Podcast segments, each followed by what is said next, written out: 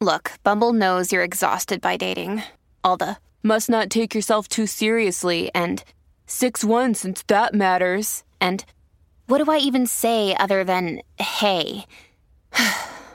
well, that's why they're introducing an all new Bumble with exciting features to make compatibility easier, starting the chat better, and dating safer.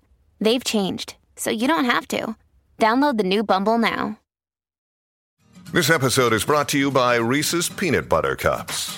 In breaking news, leading scientists worldwide are conducting experiments to determine if Reese's Peanut Butter Cups are the perfect combination of peanut butter and chocolate.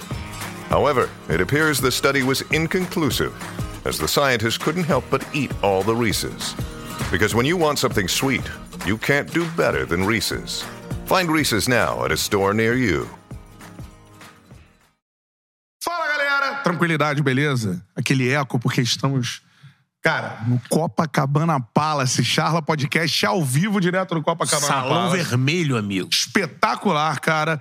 E a parada é a seguinte, para falarmos da maior Copa do Mundo de futebol feminino de todos os tempos, cara. Vamos ter várias... cobertura. É, exatamente, né? Vários profissionais sensacionais vão transmitir essa Copa do Mundo de futebol feminino para você que vai acompanhar, obviamente, aí nos canais também do Grupo Globo, beleza? Então, ó, dá um like aí na live. Quanto mais likes a gente tiver pra mais gente, aparece a nossa resenha, beleza? Porque os convidados vão chegando por aqui e a gente vai trocando essa ideia com eles.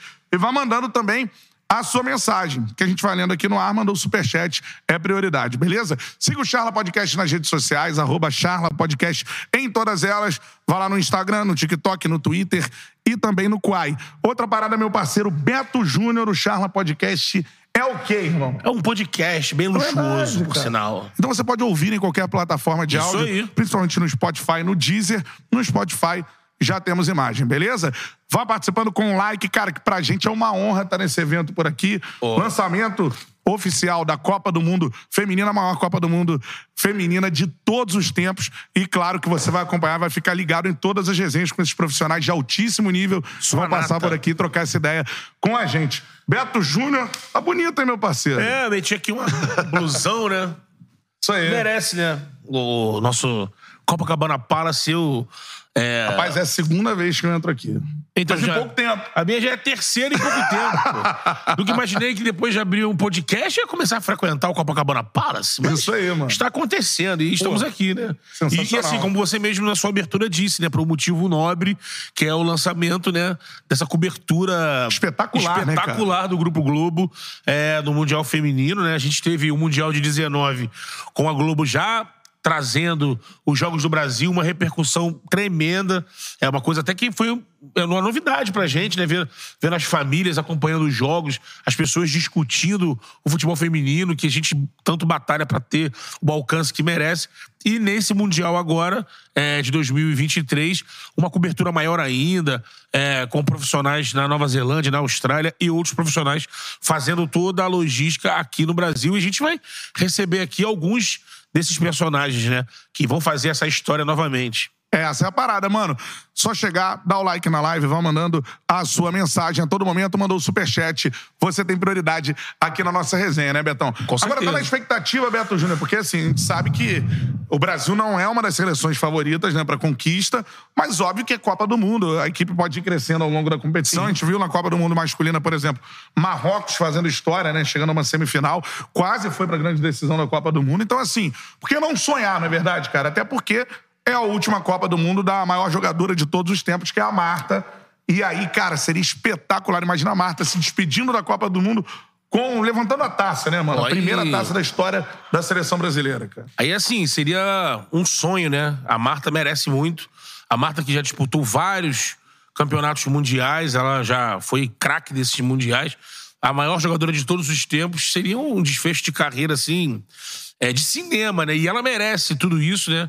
É, desde o início da carreira dela, é, saindo de Alagoas, Sim. passando pelo Vasco, tudo que ela conquistou, é, a marca e, e tudo que ela e, contribuiu para esse Mundial crescer a gente tem que ser racional, né, Cantarelli? Assim, o Brasil não chega no Mundial como favorito. Tá no grupo da França. E é uma grupo, das favoritas, grupo né? pesado. Isso. É, a gente tem, por exemplo... Ah, mas recentemente enfrentou de Sim. igual para igual a seleção da Inglaterra, por exemplo. Exato, né? que, é uma, uma das favoritas, É. eu queria falar isso.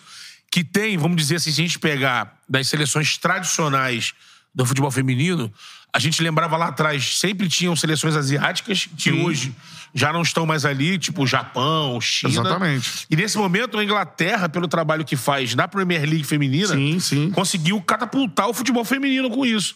Grandes jogadoras, a gente falou essa semana lá no canal, é, a força da Premier League feminina nas transmissões, na venda de pacotes pro resto do mundo.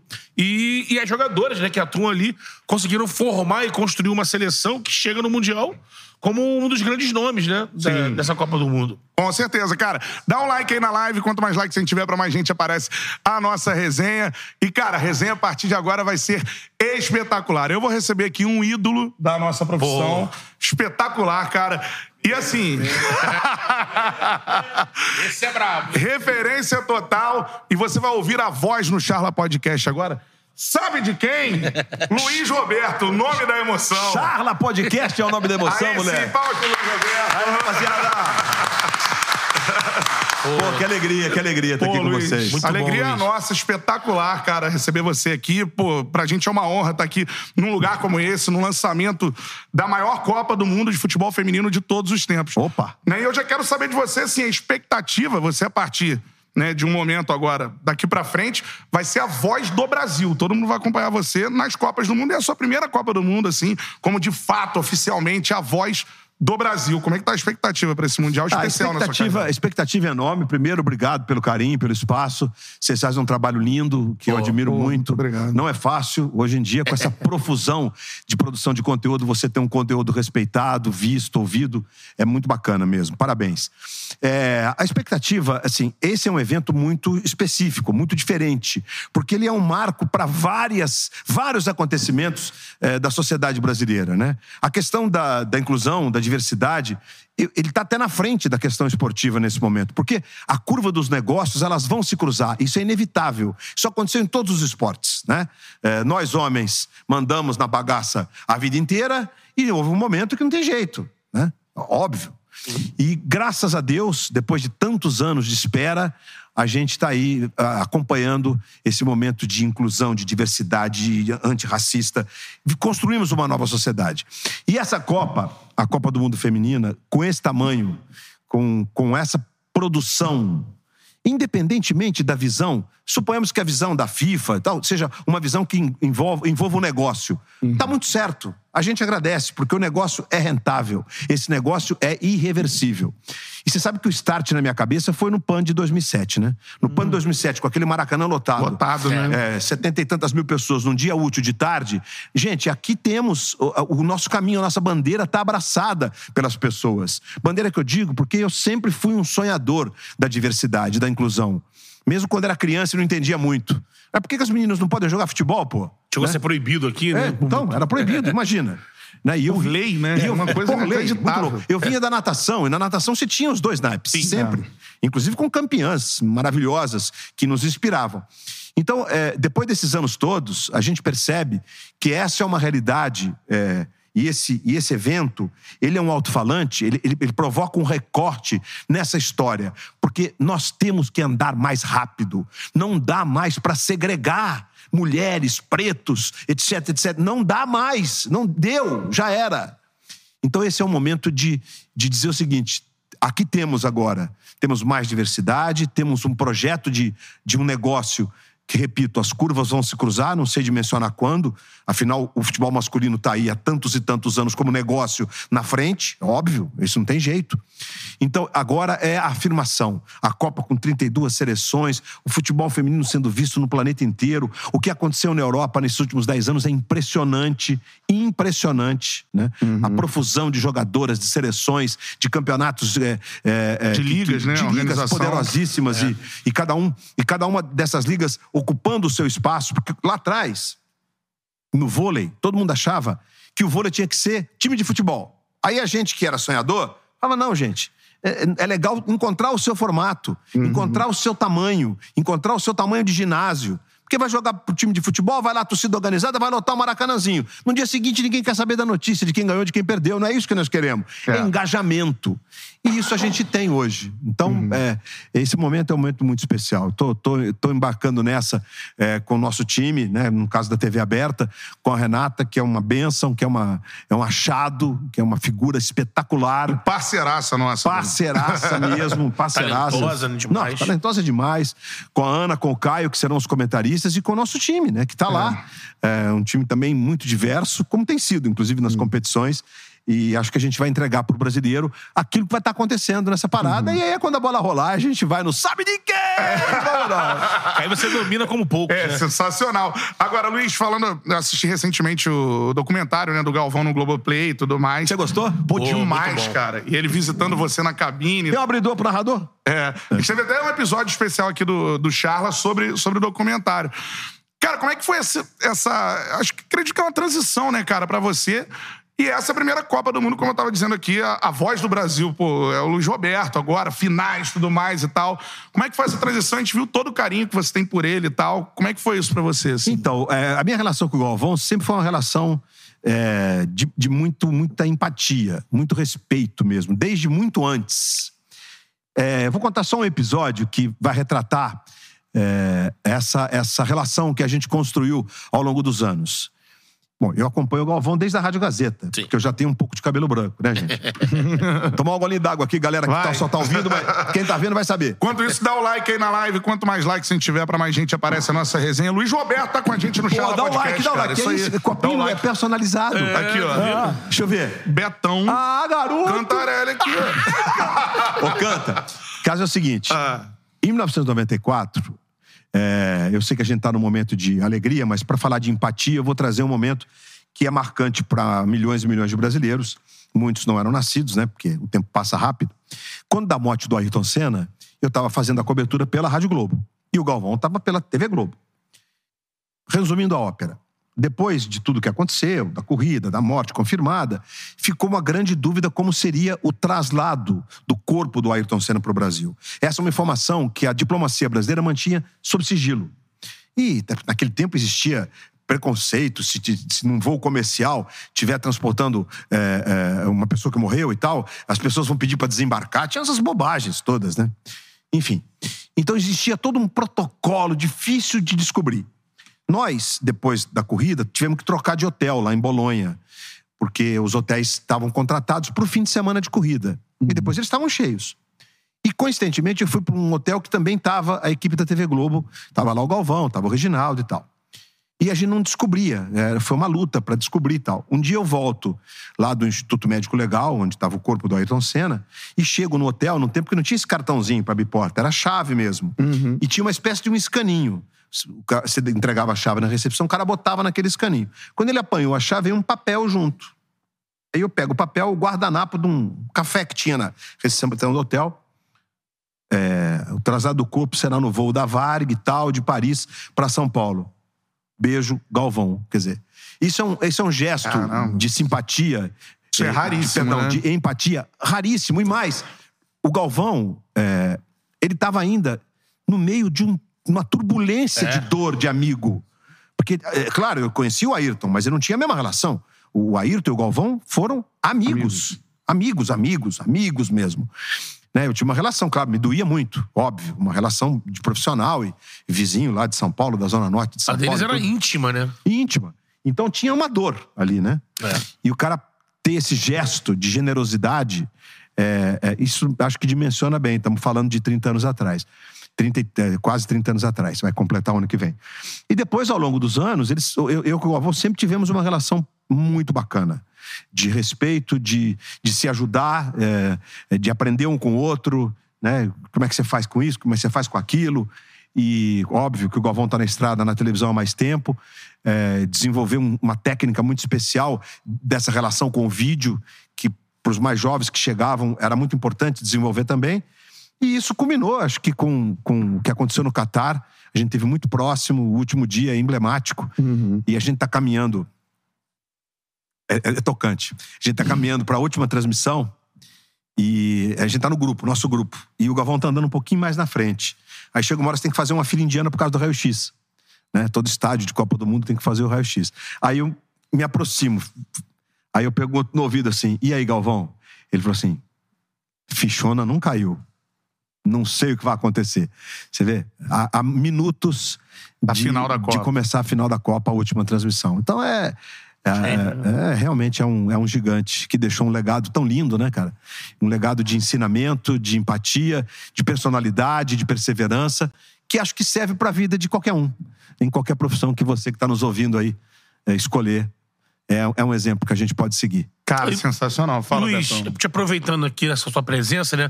Você é um cara que sempre gosta de trazer muita emoção, né? Quando, tá, quando você participa da Copa do Mundo, você fala que é apaixonado pelo futebol. O nosso brasileirão também, agora aí, é, jogando. E você. é, queria que você falasse um pouco como é que você tá vendo esse. Essa primeira perna aí do campeonato, esse, esse destaque do Botafogo, assim, fora da curva. E essas últimas declarações que botam um pouco de. Eu acho que as declarações do auxiliar, por exemplo, do, do, do, Do Abel, Martins, né? é. que joga um pouco assim, uma declaração que meio que te- tenta diminuir ali as coisas de sistema. Juntando esse pacote, o que, é que você tá vendo, essa primeira, essa perna do Brasileirão? Posso Fala, emendar? Canta, claro. Só agradecendo em nome da torcida do Botafogo a sua narração logo após a saída do Luiz Castro ali, acho que ficou muito marcada. Eu queria que você emendasse falando sobre isso, porque é um momento sensacional para o líder do Campeonato Brasileiro. É, o Botafogo é muito maior mesmo que qualquer pessoa, né? Muito maior. O Botafogo Foi é um gigante. espetacular de você falar assim, que bom. o coração de tanta gente. A galera precisava muito ouvir isso. Pô, que legal, Cantarelli. Que legal ouvir isso de vocês. Porque ali você sabe que é na hora, né? É um sentimento que você tá ali. Né? Cheguei bem cedinho no Newton Santos e fui captando aquilo. Você vai, enfim, conversando com as pessoas, você vai formatando. E aí acontece um gol, né? meio que apoteótico, né? Porque um gol no, no minuto final e tudo, num clássico desse tamanho. Então, eu acho, eh, Beto, que o João Martins foi muito infeliz na declaração que ele deu. E entendo que dirigentes e membros de comissão técnica que ainda acham que qualquer tipo de declaração pode significar uma pressão para jogos futuros, eles estão equivocados. Eu não vou aqui fazer uma defesa enfática da qualidade do todo da arbitragem brasileira, mas eu não vou enxovalhar a honra desses caras. É muito difícil ser árbitro de futebol e ainda mais em países onde a paixão pelo futebol é como no Brasil. É muito difícil. É, no fim de semana a gente teve vários lances, é, até brincando aí nas redes sociais, eu estava dizendo, e esse foi pênalti lá, o jogo do Santos, que o Bruno Arleu de Araújo marcou, que na minha forma de ver não houve pênalti, né? É um lance de tipo, reposicionamento da área, a bola está muito longe. Enfim, que o VAR até também achou que não foi, ele não quis rever. Mas a gente teve arbitragens maravilhosas. Porque o jogo do Botafogo e Grêmio, embora o Renato tenha dito da, do Marçal com a mão na camisa, não é o fato de ter esticado a camisa que significa que teve impacto. Isso tem que ficar claro na cabeça das pessoas. Tem que ficar claro, entendeu? Isso não significa, não estou dizendo, não estou julgando se foi ou se não foi, Sim. mas não significa que ah, a camisa tem um puxãozinho, é pena. Não, se não tem impacto na jogada, não é. Então é importante é, situar, pontuar.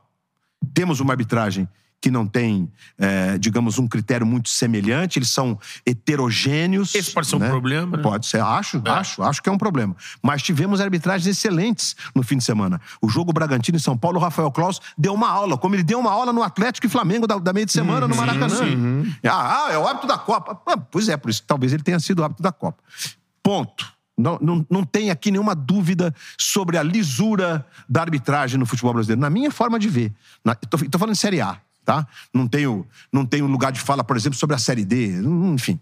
Mas não vejo essa questão.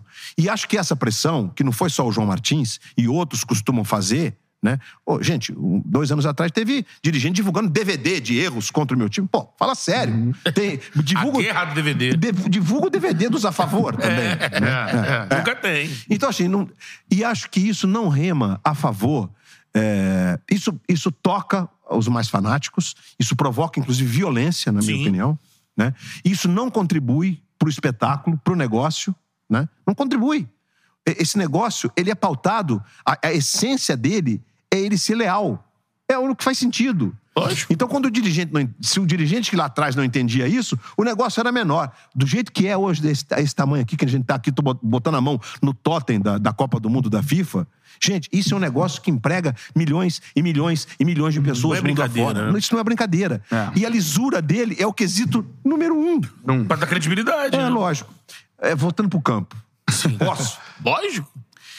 O Botafogo, que é o líder do campeonato, Não é uma casualidade. Não é uma casualidade. Aí você vai me perguntar, mas o Botafogo vai ganhar, vai ser campeão, como está repetindo a campanha de 17 do Corinthians. Corinthians, é parecido. Não sabemos. O futebol é tão encantador que a gente não sabe, mesmo com essa vantagem de 10 pontos nesse momento. E nós sabemos que, embora o Botafogo, por um plano de jogo, ele tenha estabelecido um elenco que ele tem como trocar né, os beiradas, como a gente fala hoje em dia, ele tem os quatro ali, né? É. E existe toda uma energia em torno do que está acontecendo no Botafogo e essa construção que não é o Luiz Castro, não é o, Casta- o Castanheira, é, são todos Todo mundo junto. todo mundo junto. É o do John Textor ao PR. Isso aí. Né? Isso aí. E, por exemplo, Adrielson foi o, o meu amigo Rafa, que tá no, no, no scout lá. Rafa que Rezende. fez, Rafa Rezende. Rafa Rezende, que fez a- o monitoramento e foi contratar o Adrielson. Não foi o Luiz Castro. É. Então, é bom dizer. É. Então, assim, e esporte de coletivo e o futebol no nível que ele atingiu, é preciso que todo mundo esteja trabalhando na mesma vibe, na mesma sintonia para funcionar. Né? E essa história também de, ah, campeonato, isso não serve de parâmetro. Não serve mesmo. Estamos cansados de ver time que foi mal demais no, no, no campeonato Carioca, estadual é. e depois foi lá, ganhou, bateu para campeão. Ou que ganhou os dois. Sim. Que já foi um sintoma de que estava andando bem. É, acho que o Botafogo é um candidato, sim. Acho que o time tem muita consistência. Agora, é um time que vai ser testado agora, nesses momentos. Cada vez mais. Claro. O Botafogo tem um ponto a seu favor, né? Caiu no tapetinho, já era? Grêmio, Flamengo, Palmeiras, todos vão cair no tapetinho no segundo Vão. turno. E tô falando dos times que estão na ponta, lá pra Isso. cima da tabela, né? O Bragantino tá em sétimo, acho, ou sexto agora? Isso, Sexto. isso. É. Tá ali e já vai jogar sábado. Então, enfim. é, e tem um bom time, embora não tenha Muito jogado bom bem contra time. Muito bom time. É, o outro projeto, né? Caixinha fazendo bom trabalho. Caixinha é muito bom treinador, né? É, você fica claro, né? Você para a imagem pra analisar o time dele assim, você fala, caramba, ele espeta os caras, tem sempre dois caras encostados na Tive um lateral. trabalho rápido aqui no, no Tajeres. Tem muito rápido. Antes de, de vir, né? E já tinha botado rapidamente o time. Era do grupo do Flamengo na Libertadores e rapidamente o time tava com a cara dele. Tava mesmo. E acho que a gente, a gente vai. O brasileiro tá aberto ainda. Acho que é, a gente vai ter os candidatos que a gente tá supondo. Libertadores e Copa do Brasil tem um peso, tá? Porque dependendo de quem passar, de repente você tem gente poupando aqui e ali no brasileiro. E nessa altura do campeonato, se deixar o Botafogo abrir mais três, mais seis, aí não pega mais. Exatamente. Então agora vai ter que jogar com todo mundo. É. É, mas temos Copa do Brasil e olha, a gente vai ter a volta da Copa do Brasil, depois nós vamos ter o meio de semana que vem, do dia 19, não tem brasileiro, por por conta das datas dessa repescagem da, da Sul-Americana. Americana. E aí nós vamos ter no dia, na outra quarta, 26, já é Copa do Brasil de novo, De novo. semifinal. É. E aí duas, duas quartas seguidas de Libertadores e Copa do Brasil de novo. São quatro quartas seguidas Fervendo. fervendo. Então acho que a gente vai ter uma clareada. Mas acho que a gente disputa o futebol brasileiro, o título da Libertadores consistentemente. Além do River, tá difícil, né? Embora o, o time de camisa é sempre é, tem que ser respeitado, que é o caso do Boca, né? Mas o River joga hoje o melhor futebol dos times argentinos, embora tenha tomado o passeio do Fluminense no Maracanã, depois soube como enfrentar o Fluminense lá, né? Venceu o jogo, venceu bem, vitória decisiva, inclusive. Mas acho que a gente tem tudo para ter uma final brasileira no Maracanã, Também. dia 4 de novembro, porque né, seria maravilhoso. O sonho da galera. E, aí- e, e, Dini- e Diniz e Ancelotti. Isso. É. pa- Já com chave de ouro. é. Fechar com chave de ouro. Porque acho, acho assim. A escolha do Diniz, ok. Né? Não, não, não coloco nem em discussão ética, caráter. Não. Eu acho que existe um conflito de interesses. Né? Como é que você vai processar isso? Como é que o Diniz dá. eh, sabe, tem, tem convocação amanhã, eu tô jogando com o Fluminense hoje. Minha Um cabeça, como é que fica? É, É, é, é, é. né? É, enfim. E aí vou pra seleção, data FIFA, dez diazinhos ali e tal. Quem vai ficar treinando lá? Tem esse. E a história do Carlo Ancelotti, que é uma espera, eh, até que se prova o contrário, mas não tem um contrato assinado. Será que o Carlo vai topar? Exatamente. Será que o Diniz continua? Será que o Diniz Fizer um continua? bom trabalho? assim, no meu íntimo, talvez mais machista e conservador, eu gostaria que a seleção já tivesse um treinador definitivo. Eu, eu sou, Né? tô contigo também nessa aí. Acho que tinha que estar. Né? Tinha que estar já Mas- com o nome trabalhando. Mas, Betão, canta. Será que não pode dar certo um técnico estrangeiro, pela primeira vez, uma visão diferente, e um cara com a vivência do Carleto? Né? Um cara com, com tudo que ele tem de conhecimento, de dimensão, de, de ter estudado tanto e tanto o jogador brasileiro, ele, ele melhora todo jogador brasileiro que Sim. cai na mão dele. né? O, Sim. o Vini é é esse caso mais gritante agora. Né? Mais recente. Nossa, é impressionante a evolução do menino, né? Que é um talento espetacular. Então, assim, eu acho que a seleção vai fazer um papel decente nas eliminatórias. Tomara que a gente não tenha nenhuma pressão, porque com uma vaga a mais é difícil, né? É, mas temos um jogo no Uruguai e um jogo contra a Argentina no Brasil esse ano. Eu só faço um apelo, independentemente da logística, tem negócio de jogo na Colômbia, Brasil e Argentina, vamos botar num palco especial. Maracanã. É um, é um, é um exemplo. É um exemplo. É né? espetacular. sem segregar nenhuma. É, é, né? é um jogo, um, um palco para mais gente. Temos as eliminatórias inteiras, vamos distribuí-las pelo Brasil. Acho que todo país tem é, o direito de receber a seleção brasileira, e é bom essa energia. Sim. Né? Mas esse Brasil e Argentina, com a Argentina campeã do mundo, Pô. a gente tem que fazer disso o maior evento do futebol sul-americano no ciclo no Brasil até a próxima Copa. Com certeza. Luiz, a gente quer te agradecer a presença Obrigado aqui. pela aguinha. Pra gente foi uma honra. Um dia a gente vai ter você aqui, pô, mais tempo, tudo mais, pra gente conversar, né? É pra ter... A galera só mandou aqui, gol ou gol? Então, Hey, it's Ryan Reynolds, and I'm here with Keith, co star of my upcoming film, If, only in theaters, May 17th. Do you want to tell people the big news?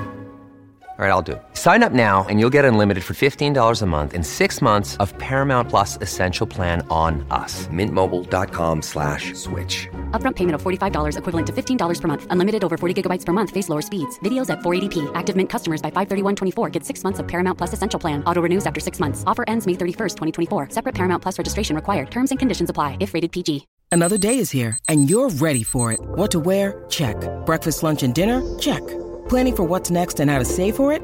That's where Bank of America can help. For your financial to dos, Bank of America has experts ready to help get you closer to your goals. Get started at one of our local financial centers or 24-7 in our mobile banking app. Find a location near you at bankofamerica.com slash talk to us. What would you like the power to do? Mobile banking requires downloading the app and is only available for select devices. Message and data rates may apply. Bank of America and a member FDIC.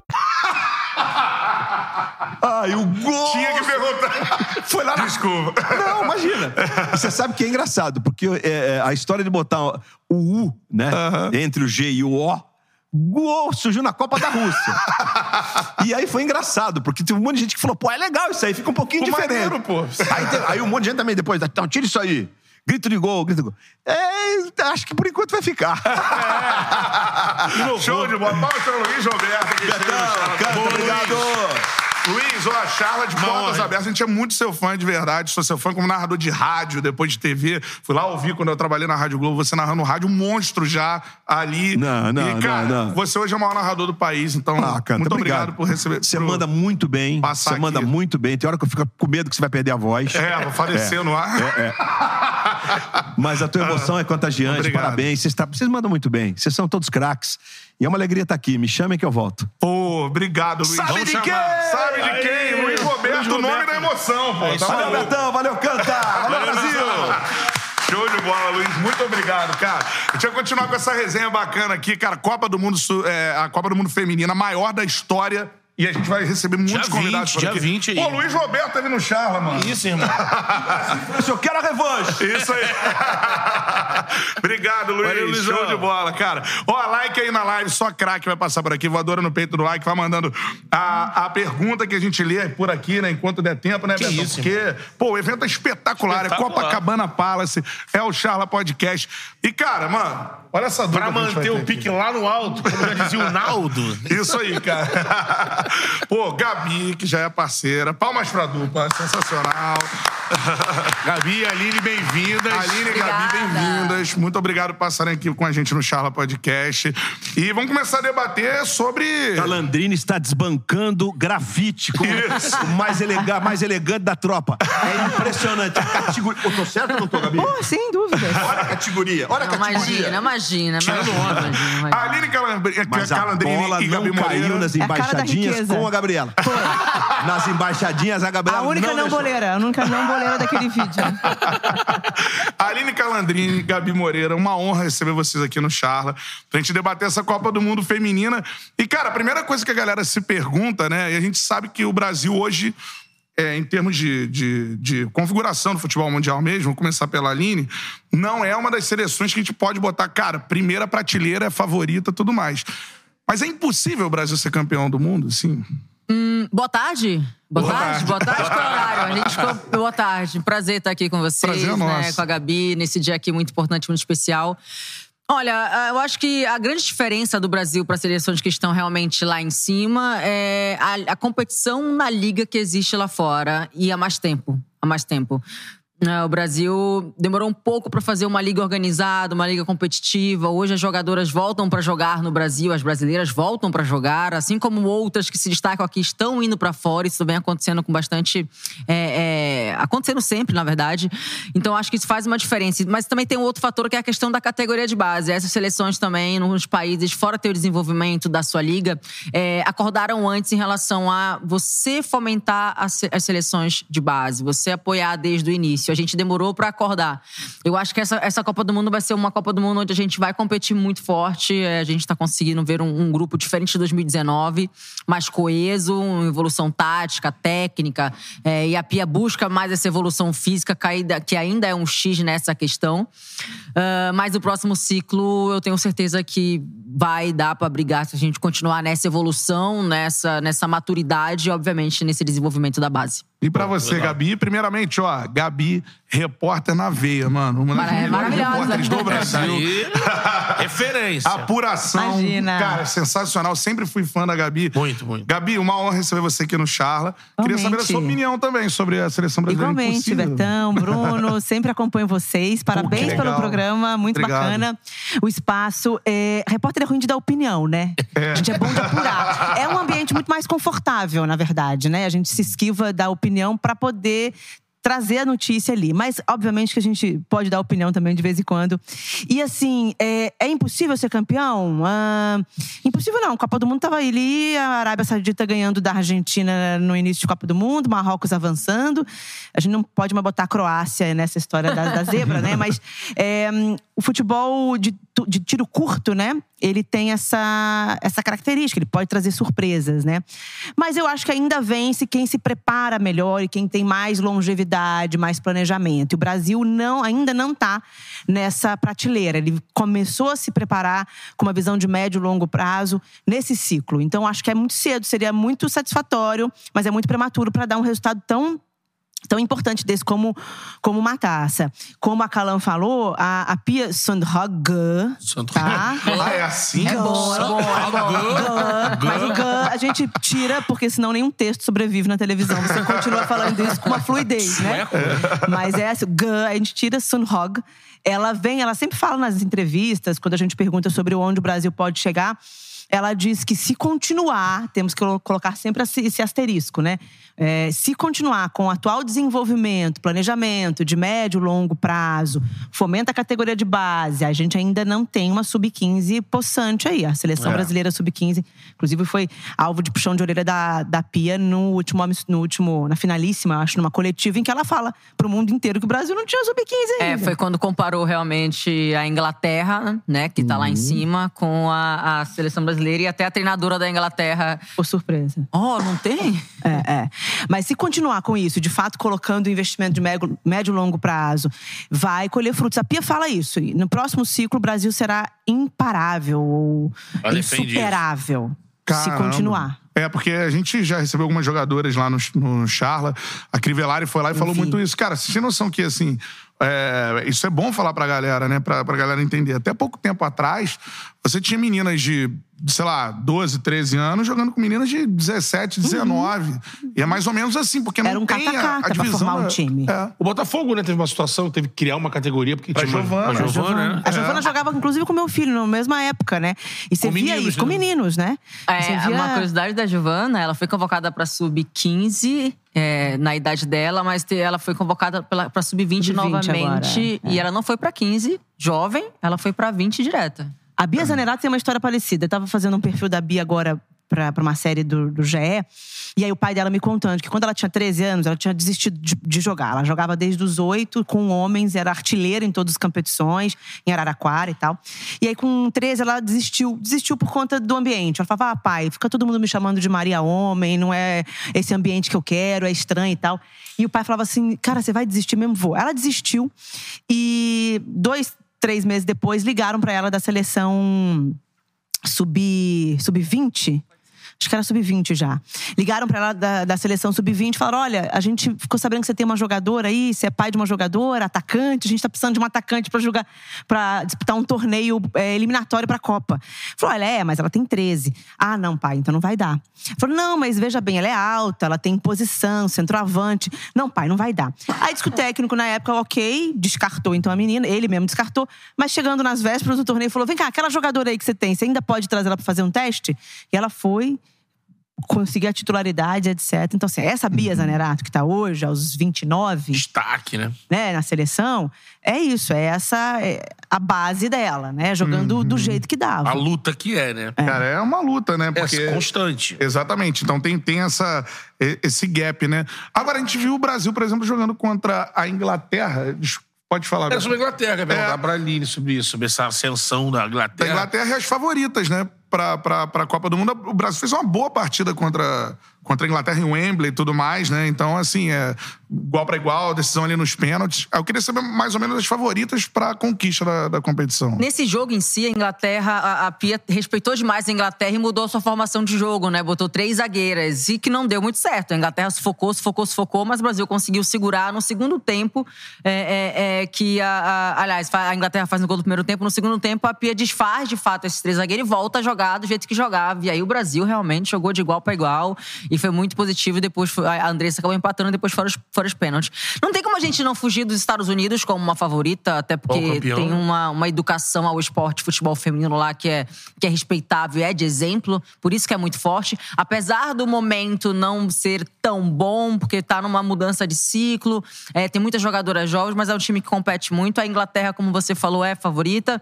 Fez um amistoso recentemente, não perdeu pra Zâmbia de, de ah, agora ao certo 3 a 2 alguma coisa assim, ou, ou 4 a 2 é, mas é muito forte, e aí, aí é uma liga onde é muito desenvolvida, é muito forte a liga delas, e é por isso que realmente elas estão onde elas estão, e a atual campeã da Euro.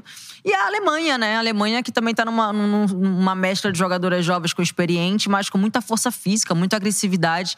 Eu coloco essas três com, com- como favoritas. Uma Espanha pode surpreender, é, porque tem até a Alexia Putellas, tem a seleção da França, que é muito forte, é muito forte. Eu coloco elas ali em quarto né, nessa, nesse, nessa escadinha. Uma E Austrália joga Brasil, em, né? É. Uma É. Austrália que joga em casa, tem a Sanker, que é uma excelente atacante. E o Brasil também acho que vai pra essa briga aí, cara. Vai competir muito contra essas seleções. Pô, vai ser De- sensacional. De Fala aí, seleções Beto. favoritas para favoritismo de o nome da Copa. Ainda fica muito em volta de Alex Morgan. Não deveria, né? Que tem Com uma- todo respeito à sua uma história. muito forte em cima. né? É. Porque a gente vê sempre a Rap No, que foi né, a melhor jogadora do mundo, destaque da última Copa. Você sabe assim. uma jogadora que eu tenho curiosidade? Não sei se nome da Copa, porque acho que o nome da Copa vai, vai depender muito de como é que a gente interpreta isso. Marta pode ser um nome da Copa, Sim. na sua sexta Copa e última. Enfim, mas um- uma jogadora que eu quero que o mundo veja, porque eu me encantei com ela, que é uma jogadora da Colômbia. Que eu não quero que veja contra a gente, se for o cruzamento. Que é a Linda Caicedo. É uma menina de 17 anos. E aí a gente evita fazer comparações com o masculino, mas é uma menina que me lembra o Vinícius Júnior. Inclusive, Ah, joga muito pela mesma área de campo do Vinícius. O jogo fez a final da Copa América contra o Brasil. Ela é E ela é assim, chata. ela é chata. E ela é uma menina que tem. Ela é uma pérola sendo lapidada do futebol sul-americano. Porque isso é algo que a gente ainda tá muito atrás, né? Futebol sul-americano, desenvolvimento da- do futebol feminino na América do Sul, então, ela é, é sofrível, né? O Brasil desponta e ainda é pouco com- dificuldade de comparar com a Europa. O sul-americano, então, no geral, né? É, não é, e ela chama muita atenção, já também já saiu da Liga da Colômbia, já tá voando. É, eu acho que o nome, eu concordo com a Gabi, vai passar muito do que vai acontecer nessa Copa do Mundo, mas espera-se muito da Putellas e dessa seleção da Espanha. A Putellas é a- mais uma vez a melhor jogadora do mundo. Tem a Bonmati também, que é uma jogadora muito interessante da seleção da Espanha. Mas antes da Copa, se fosse pra falar, tá bom, vai começar a Copa, a torcida vai ficar de olho em quem? nela, obviamente, é a atual melhor jogadora do mundo. E o que que vocês esperam da última Copa do Mundo da Marta, né? Que assim, a Cristiane não foi, foi um, até algo polêmico, né? Muita gente queria a Cristiane. Eu vi o Santos e o Flamengo, né? Enfim, é impressionante o que ele jogou, assim. Joga muita bola. E não foi pra Copa. Mas, assim, é a última Copa do Mundo da maior jogadora da história até hoje do, do futebol feminino, assim. O que que vocês esperam da última Copa da Marta? assim? Eu espero que ela seja ainda essencial, mas de uma Marta diferente, né? Não uma Marta que o Brasil depende Nossa, da adorei Marta. que você falou. né? Porque assim, ela, a Pia, eu fiz uma pergunta dessa pra Pia, assim, Pia, a Marta, como é que você espera usar? Que ela já deu a entender que não vai usar a Marta Sim. inteiramente como titular e tal. Em que momentos? Aí ela falou assim, Gabriela, a Marta é a jogadora que eu treinei mais incrível que eu conheço, tanto dentro de campo quanto fora de campo. Isso tem aí essa participação dela no vestiário, muito diferente da do Daniel Alves, tá, gente? Não é só pra tocar pandeiro e depois trazer Nossa, muito. Problemas aí para a imagem do, do futebol brasileiro como um todo, não. Mas é, ela, no último terço, ela é capaz de criar soluções que só ela cria. Ela é capaz de carregar jogadoras e eh, encontrar passes, encontrar caminhos, deixar suas ah, companheiras de ataque em condições de fazer gol, que só ela, é uma inteligência tática, ela tem uma capacidade técnica ainda eh, enorme aos 37 anos, né? Então, assim, eu espero ver a Marta essencial, mas não uma Marta que seja Utilizado de carregando. uma forma cirúrgica. É, eu acho que isso vai acontecer. Com certeza. Agora, quero saber uma, uma visão do que também está acontecendo agora, né? Não relacionado à, à Copa do Mundo, mas eu acho que é importante a gente falar, é, e principalmente ouvir vocês meninas. Né? A gente teve um caso muito triste agora no, no Flamengo e Palmeiras, é, né? a notícia impactante né? de uma morte de uma torcedora. Mais uma vítima, né? É, e se trata de uma mulher, né? Então, é, eu queria que vocês falassem sobre, sobre esse fato. A Gabi já, já cobriu inúmeras situações de violência, né? Acredito, no futebol e tudo mais. É, eu queria que vocês falassem um pouco sobre esse fato muito triste no nosso futebol, assim, uma coisa inadmissível, impensável de se viver nos dias atuais, assim, né? Tá se normalizando, infelizmente. Olha, é, ontem foi um dia muito triste, assim. Eu acho que pra todo mundo que trabalha com futebol, a sensação, a gente não conhecia, obviamente, a menina, mas a sensação era. Putz, perdemos. Perdemos mais uma vez, né? Derrota. É, e eu fiquei de manhã, quando acordei e vi a notícia, eu falei, cara, assim, até o final do dia, até porque tudo falava sobre isso e tudo. É, eu acho que as autoridades precisam urgentemente é, é, dar um basta em tudo isso. A, a- a Secretaria de Segurança precisa urgentemente mudar tudo isso. Não é simplesmente falar, "Ai, vai ser torcida única. Obviamente que é mais fácil, ah, é torcida única e tal. Mas na verdade você tem que estudar um- um- uma maneira melhor de se precaver de tudo isso que acontece. Isso aí é, é, é para mim, é muito claro. A CBF, são os clubes, é, com mais uma vez as secretarias de seguranças. Ah, e acho que os atletas também precisam também se posicionar de uma forma mais, mais direta sobre isso, porque não foi só o caso, óbvio, que, acabou acontecendo a morte, infelizmente, da Gabriela, mas a gente vem numa sequência nesse mês de coisas ruins acontecendo até dar uma. E deu. O Luan, deu. né? Deu. Então, assim, é- é, Acho que a gente errou muito como sociedade, é importante a gente falar. A gente cobra muito das autoridades, mas a gente vive numa sociedade muito, muito agressiva, muito exagerada, onde as pessoas precisam entender melhor o que, que é isso. Eu vi a gravação e as pessoas jogando uma para um lado, a bola, a bola já, a garra- garrafa para um lado, garrafa para outro. Cara, você sabe que isso pode machucar, o que leva isso na cabeça da pessoa a- fazer isso. Então foi um dia muito triste, uma derrota para todo mundo e eu espero que de fato as autoridades consigam tomar uma providência o mais rápido possível para que isso não se repita nunca mais. Com certeza. É, eu fico sempre olhando essas coberturas e sem conseguir esquecer do tempo que eu cobri a polícia e atividade policial diuturnamente, né? E me espanta, e cada dia me espanta mais, é, a ineficiência das autoridades em investigarem crimes cometidos por torcedores, né? Então, assim, porque a gente acaba entrando no discurso, a retórica do a- o fim das torcidas, é, da torcida única. É mais fácil, fecha protege portão. autoridades que vão pro microfone, reúnem a imprensa para dizer oito passos para acabar com a violência do futebol. O primeiro passo passo ainda não foi dado, que é, de fato, investigar quem comete crimes e atos violentos no âmbito do futebol. Para isso, você tem que ter vontade política, para isso, você tem que ter investimento. Porque, sim, é difícil. Por exemplo, você, é, você individualizar a conduta no meio de uma multidão. Mas, meu Deus, a polícia existe para isso. Muitas vezes os, os É. criminosos estão à prova, que fazem li- lives, Sim, exato. selfies Então, assim, no momento. né? É, e aí você acaba colocando tudo num bolo e você fica com a sensação eterna de enxugar gelo nesse problema, né? Então essa é uma primeira coisa que eu sempre me pego. E a segunda é o quanto que as pessoas envolvidas no futebol elas não se sentem parte desse problema, né? Então assim, eu pego muito. Ontem eu assisti algo que o Jean Oddi, o colega da ESPN, falou, e é por aí mesmo, assim, o quanto que o universo do futebol ele é cúmplice e conivente, e muitas vezes ele é um combustível a mais nessa rivalidade tosca, tóxica que tá entre torcedores. Aí você tem rivalidade entre influencers que ficam buscando essa, eh, essa briga com o outro, né? Essa incitação. Jornalistas também que usam seu espaço na televisão para isso. Todo mundo, né? Os dirigentes que ficam com brigas idiotas de faixa pra cá, faixa pra lá, não deixa a torcida, diminui o ingresso, não conseguem se unir em torno de um interesse comum, nem financeiro, que é a Nem liga. financeiro. né? Então, assim, isso, isso me. E os jogadores, né? Isso me. Eu vejo um pouco por essa ótica toda, né? E muito lamentável que seja uma mulher, ainda mais, né? Porque. eh, quem começou a frequentar estádio aqui mais cedo, como nós, assim, víamos como que era difícil ver mulheres transitando livremente, hostil, né? né? E hoje você vê. Hoje você vê, mas. é, e aí tem uma, uma, uma de nós, a gente se sente um pouco assim, né? Ela gosta de estádio, a gente se identifica com esse sentimento da Gabriela Miachará, que faleceu, e pensa: caramba, é, enfim. A gente tá indo, né? E bacana isso que a Gabi, que a Aline também falou, porque a gente, a gente sempre fala isso lá no Charla. Se juntar aqui, quem tá aqui nessa sala ir pro aeroporto com um saco de pipoca na panela, a Polícia Federal vai na hora, ô, que você vai fazer o quê? Não, vou receber aqui um político que, que eu votei nele e ele me sacaneou. Vai ser afastado.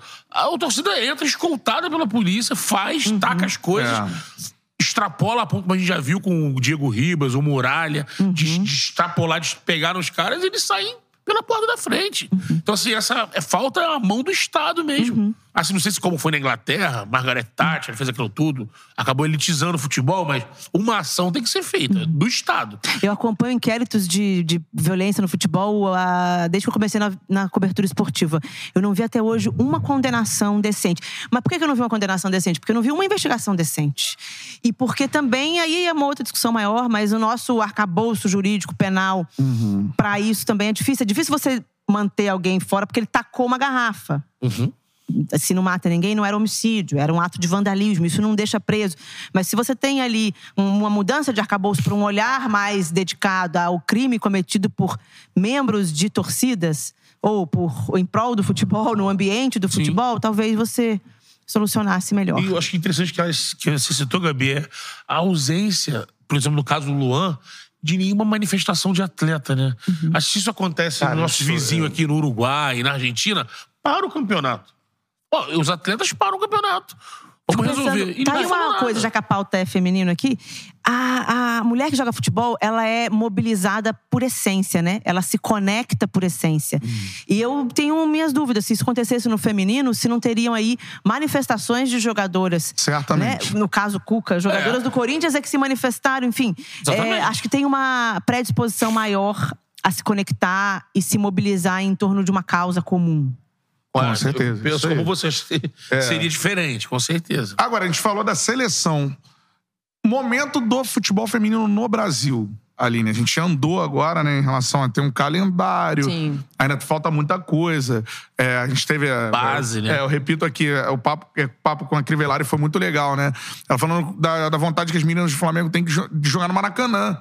Né, que hoje é uma coisa que não, né, vai jogar no, no estádio da portuguesa, com todo respeito à portuguesa e tudo mais. Aí vê o assim, Corinthians jogando no Itaquera, Itaquera, jogando é. lá cheio. Assim, é um processo, mas o que, que você vê do momento do futebol feminino? O que, que já dá pra melhor, melhorar hoje aqui no Brasil, assim? Eu acho que a condição de trabalho tem que ser primordial. Para começar, independente de você ser Corinthians ou você ser é, um time que tá na série. Um time que tá na A2, por exemplo, né? Uhum. Inclusive, é, o Bragantino e o Fluminense fizeram a final ontem, né, Gabi? Então, acho que primordial é a qualidade de trabalho, que é algo que não tinha na minha geração. Quando eu comecei a jogar, eu tinha que sair de bicicleta de Santos para ir para São Vicente para jogar, eu e, eu e uma turma jogando, né? Então isso é é primordial, um calendário organizado que a gente vê que está se organizando, mas também ainda não é aquele calendário ideal, a base também. É, mas a a vontade dos clubes de realmente fazer acontecer. Fazer acontecer. Você dá essa condição, mas não só isso, você ter um departamento de futebol feminino para falar sobre a modalidade, para você buscar patrocínio para a modalidade, desvincular do masculino, pensando muito nisso. Acho que isso é muito importante. E a competitividade aumentou muito, né? Aumentou muito. Tem jogadora saindo, tem jogadora voltando. Isso acaba fortalecendo muito a competição aqui no Brasil. É, mas eu sempre falo que o futebol feminino no Brasil é um, é um círculo onde ele tem que funcionar de uma forma natural. TV, visibilidade, clube, federações, CBF. Então, aí vem as empresas que patrocinar. Então, um depende do outro para de fato esse círculo acabar fluindo naturalmente. Com certeza. E o seguinte, ó, a gente tá na reta final aqui da participação de vocês, né? É, Tem tempo, né, Beto? É um evento espetacular, Copacabana Palace, não é assim, né? Agora, é, quero perguntar pra vocês em relação a, a o que, que vocês acham que essa Copa do Mundo vai impactar. A última foi muito impactante, assim, na sociedade, de fato, né? De mostrar agora a Copa do Mundo de futebol feminino é um evento de marketing, uma coisa é, gigante, né? Como é a Copa do Mundo de futebol uma masculino, atração. assim. É. O que, que essa Copa, especificamente, vocês esperam que vai trazer é, de impacto novamente, um impacto diferente da anterior, assim? Acho que hum, possibilidades, né? Na verdade, vai deixar bem claro o quanto que o futebol feminino é uma possibilidade. Aí, sob vários aspectos. Para quem joga futebol, então você vai ter realmente garotas olhando aquilo e falando assim: é, eu, eu posso estar lá, eu, eu quero estar lá, né? Meninas que hoje têm 13 anos, que ainda dá para entrar, né? A, a base masculina começa bem antes, mas com 13 ainda dá para entrar, ainda dá para tentar essa carreira. Esse sonho. Esse sonho. E vão se ver. Mas aí falando, acho que essa daí tá mais óbvia, tá mais dada, mas tem uma que eu acho que nós, como imprensa, não estamos reparando. Eu ainda vejo muita resistência aí, entre colegas, inclusive, de que, cara, e futebol feminino, que, que coisa, ninguém liga. Eu falei, tá, meu irmão, deixa eu te falar uma parada. Ninguém liga. Mas deixa eu te contar, é uma possibilidade de mercado para você. Chega, porque a água tá limpa, a grama tá alta ainda, né? Ele vai continuar. É um passo irreversível. Então, você que lutava antes para uma Copa do Mundo masculina, Agora você vai ter duas para lutar para ir. Uma Copa América masculina, você vai ter duas para lutar. É, é uma possibilidade de mercado para assessores de imprensa, é uma possibilidade de mercado para é, empresários, A é uma de possibilidade de, coisas. mercado para repórteres, comentaristas, narradores, comunicadores. E não adianta lutar contra isso. Ou então você vai ficar batendo com a cabeça na porta, né? Assim, é, você tem essa opção também. Mas eu acho que. hum, Então, assim, esse, esse mercado é um mercado que chegou para ficar, é uma possibilidade de notícia que a gente tem que buscar. E como eu te disse, como a grama tá alta e a água tá limpa, quem chega agora chega melhor, mais bem posicionado, com mais possibilidade de fazer fonte, de fazer seu nome, de fidelizar a tua marca, se for o caso, né, em termos de, de marketing. Ah, perfeito, Sensacional. Meninas, é uma honra gigantesca pra você, pra, pra gente, é, a Pra gente gente receber também. vocês aqui. pra gente sim, pra gente. Já? Aliás, olha, a Crivellari, só pra deixar claro aqui, a Crivellari, eu assisti a entrevista de vocês com ela e dizer que vocês fizeram um grande serviço. Porque quando a gente se prepara pra jogo masculino, a gente tem 500 informações disponíveis em tudo quanto é lugar, né? O feminino não. O feminino a gente não tem. A gente não tem nem das próprias jogadoras, que muitas nem têm assessoria. Então elas não têm scout, a gente não tem onde buscar. E aí eu me preparando, fazendo meu café, passando meu café pra fazer um jogo do Flamengo contra o Santos. Eu botei lá e me Oh, diverti horrores, assim, me informei. Porque foi o único lugar que eu encontrei realmente informações legais, curiosas da Crivellari. Foi aqui com vocês. E a gente Pô, sensacional. trazer mais. Sim, é meninas. que as como você disse, a gente assessorias, né? É, Facilitem. chegou chegou nesse ponto, ó. Chegou nesse ponto. A gente teve já algum, algumas conversas de quase aconteceu, mas a Crivillari aconteceu, graças a Deus. E bom saber disso, né? É. Aline, gosto muito de assistir os jogos com você comentando. Espetacular mesmo, cara. Obrigada. Faz esse, esse elogio aqui em público, mano, muito fera. Gabi, né, sou fã de longa data, né? Desde que eu era setorista de rádio lá, tentava aprender um pouquinho com a Gabi também. raríssima a função da Gabi hoje no jornalismo, deveria ser mais frequente. Apuração, jornalismo de verdade, que vai atrás de notícia, fontes, tudo mais. Então, meninas, vocês são muito importantes é, pro, pro jornalismo futuro, né, cara? Pra dar exemplo, pra tudo mais. Uma honra pra gente receber vocês aqui. Um beijo, obrigada. Muito Muito, obrigada. feliz. Olha, já estão convidados a voltar aqui, portas abertas quando quiserem, beleza? Aqui não. Aqui não, aqui não. Se o Copacabana que Palace... aqui. Poxa. Se o Copacabana Palace quiser instituir o Charla como o podcast segurança oficial. na porta, quando eu falei, eu vim pro evento da Globo. Aproveite a experiência. Quando que algum segurança olhou pra mim, aproveite a experiência? Eu falei, onde eu tô, gente? Aproveite a experiência. Isso aqui, o Jorginho Guinle morava aqui.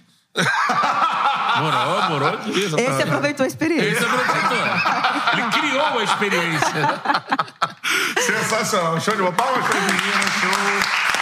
Aline Calandrini, Gabi Moreira, espetacular. E a resenha vai continuar, a galera vai passando aqui. Gabi, obrigado. Valeu. Aline, obrigado. Show de bola. Abraço. Dá um like aí, vai mandando nos comentários, muitos comentários legais da galera que, pô, tá inscrita no chat. Vai ler muito aí? maneiro mesmo. Vamos ler alguns comentários, Beto? Vamos ler os galera? comentários Isso aqui, aí, meu porque estamos na... tirando onda aqui. Isso aí, cara. Show de bola. Show, ah, mandar um abraço aqui pro Lucas Oliveira.